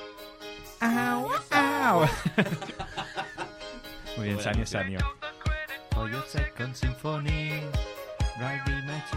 MTV abría sus puertas al mundo un día, un día, 1 de agosto de 1981 y el primer vídeo que 81. vio la- a la luz fue Kill the Video Radio Star por la banda The Bagels. Bueno, casi profético, ¿no? Porque al final ahora YouTube y todo se ha comido la radio, los podcasts y... Total, pero la radio sigue siendo la radio, Xavi. Sí, no pero... aquí, ¿eh? Ya, ya, bueno, nosotros porque somos de otra época, pero la gente joven ahora ya mira YouTube y estas historias. No, no les gusta escuchar, quieren ver, no, no les gusta escuchar. Y con lo importante y lo bonito que es escuchar, ¿no? Bueno, depende, ¿eh? depende de lo que estés haciendo. Yo, por ejemplo, a veces me, no ab- abrir según qué aplicaciones incluso pongo música por YouTube. Yo es que, a mí, por ejemplo, mucha gente ya no cuelga cosas en iVoox que antes colgaba y me da rabia porque yo soy de, de- de ponerme los cascos y escuchar a la gente, escucharla, porque verla me da igual, o sea, a mí lo que haga la gente me da igual, pero escucharla me gusta mucho y, y lo, lo he hecho en falta. Hecho, eso, he- hecho. Bien, bien. ¿No? Mira, Joan también hace que sí con la cabeza. Tú vienes de los de radio, ¿no? De escuchar a la gente. Yo soy de radio. Y efectivamente los tiempos han cambiado y ahora lo que se lleva pues es hacerse youtubers. Sí. Así que hemos de actualizarnos. Pues sí, sí. Es un reto para mí también este tema. Sí, nosotros también tenemos que comprar aquí una cámara y hacernos youtubers también. Si no, el, por- el por- el programa nuestro no lo va a escuchar nadie. Pero ya no podré llevar pantalones con agujeros. Bueno, a ver, sí, póntelos que te, te pones la pegatina justo ahí en el agujero, en la música. ¿Qué? ¿Qué? ¿Qué? A ver, ¿qué pone? Publicidad, publicidad. Exacto, publicidad subliminal. Bueno, pues como lo estabais diciendo, fue la imagen asociada a la música un mayor aporte de popularidad para muchos artistas, bandas y sellos discográficos. Se trataba de utilizar la imagen para el éxito. Nuevas propuestas de marketing y muchas veces hasta mm, de nuevas formas de componer música. Ujú. Y con esto y un bizcocho, Hasta mañana a las 8. ya os explicaré cuando queréis el año 80. Espero Vale. que es hacerlo más ameno que hoy, la verdad. No, ya está muy bien, Oscar, está muy bien. ¿Este qué año ha sido? Ha sido un compendio de De todos, los 10. 80. Mm. Uy, uy, uy. Nemo morí. Ultravox, ¿no? Bien. Ultravox. Bien. Que La ya Vox ya es ultraderecha, imagínate ultra. Qué mala leche, tío. No había pensado eso. Es que Alex tiene la mente muy rápida. Unos dedos lentos, pero mente muy Bueno, y rápida. si, si aquí somos unos fascistas, tío, si con decirte que colgamos los programas en Evox, ya. bueno, hasta aquí el humor ya no se lo pongo yo. Pues va, yo creo que acabamos hoy aquí. Te he puesto una canción para acabar, Alex, que se la puedes buscar ahí en el pendrive también. Hoy le damos trabajo extra. Y nos vamos despidiendo. Bueno, a- ahora me despido de Alex mientras busca. Oscar, gracias por haber venido. Oh, sí, señor, gracias.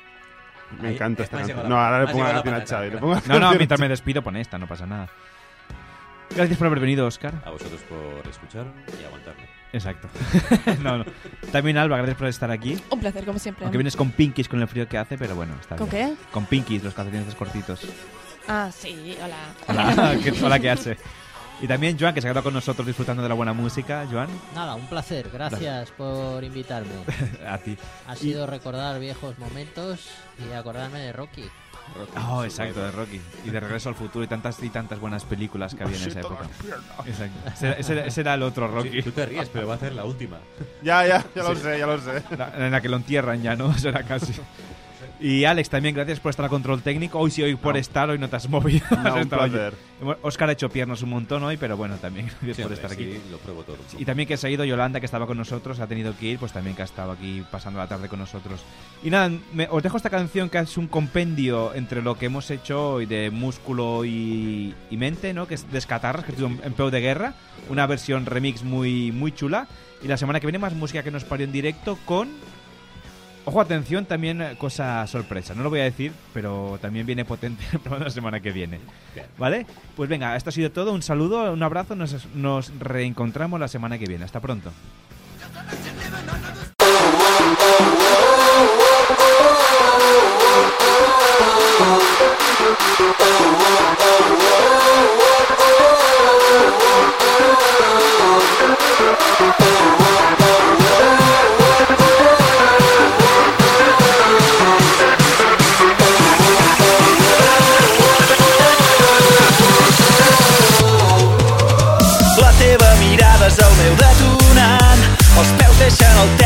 Terra, estem a menys d'un pam. La pulsació ens travessa amb el poder del llamp. La veu encesa entona un cant Que no mor mai. Cremem la nit L'amor en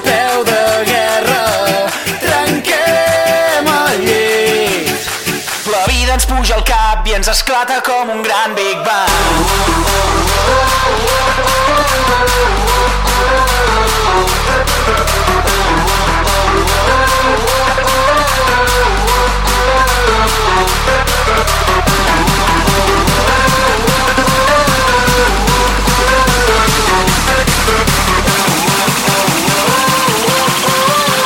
ens puja al cap i ens esclata com un gran Big Bang.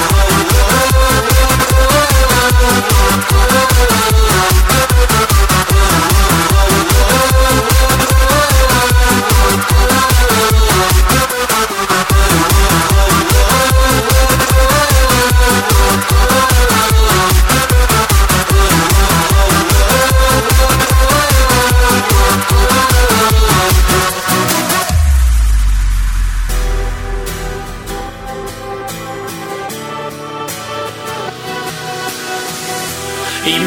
amunt creuant el cel més blau. T'està esperant la teva estrella. I anirem junts sentirem el cor en pau. I ens omplirà la llum més vella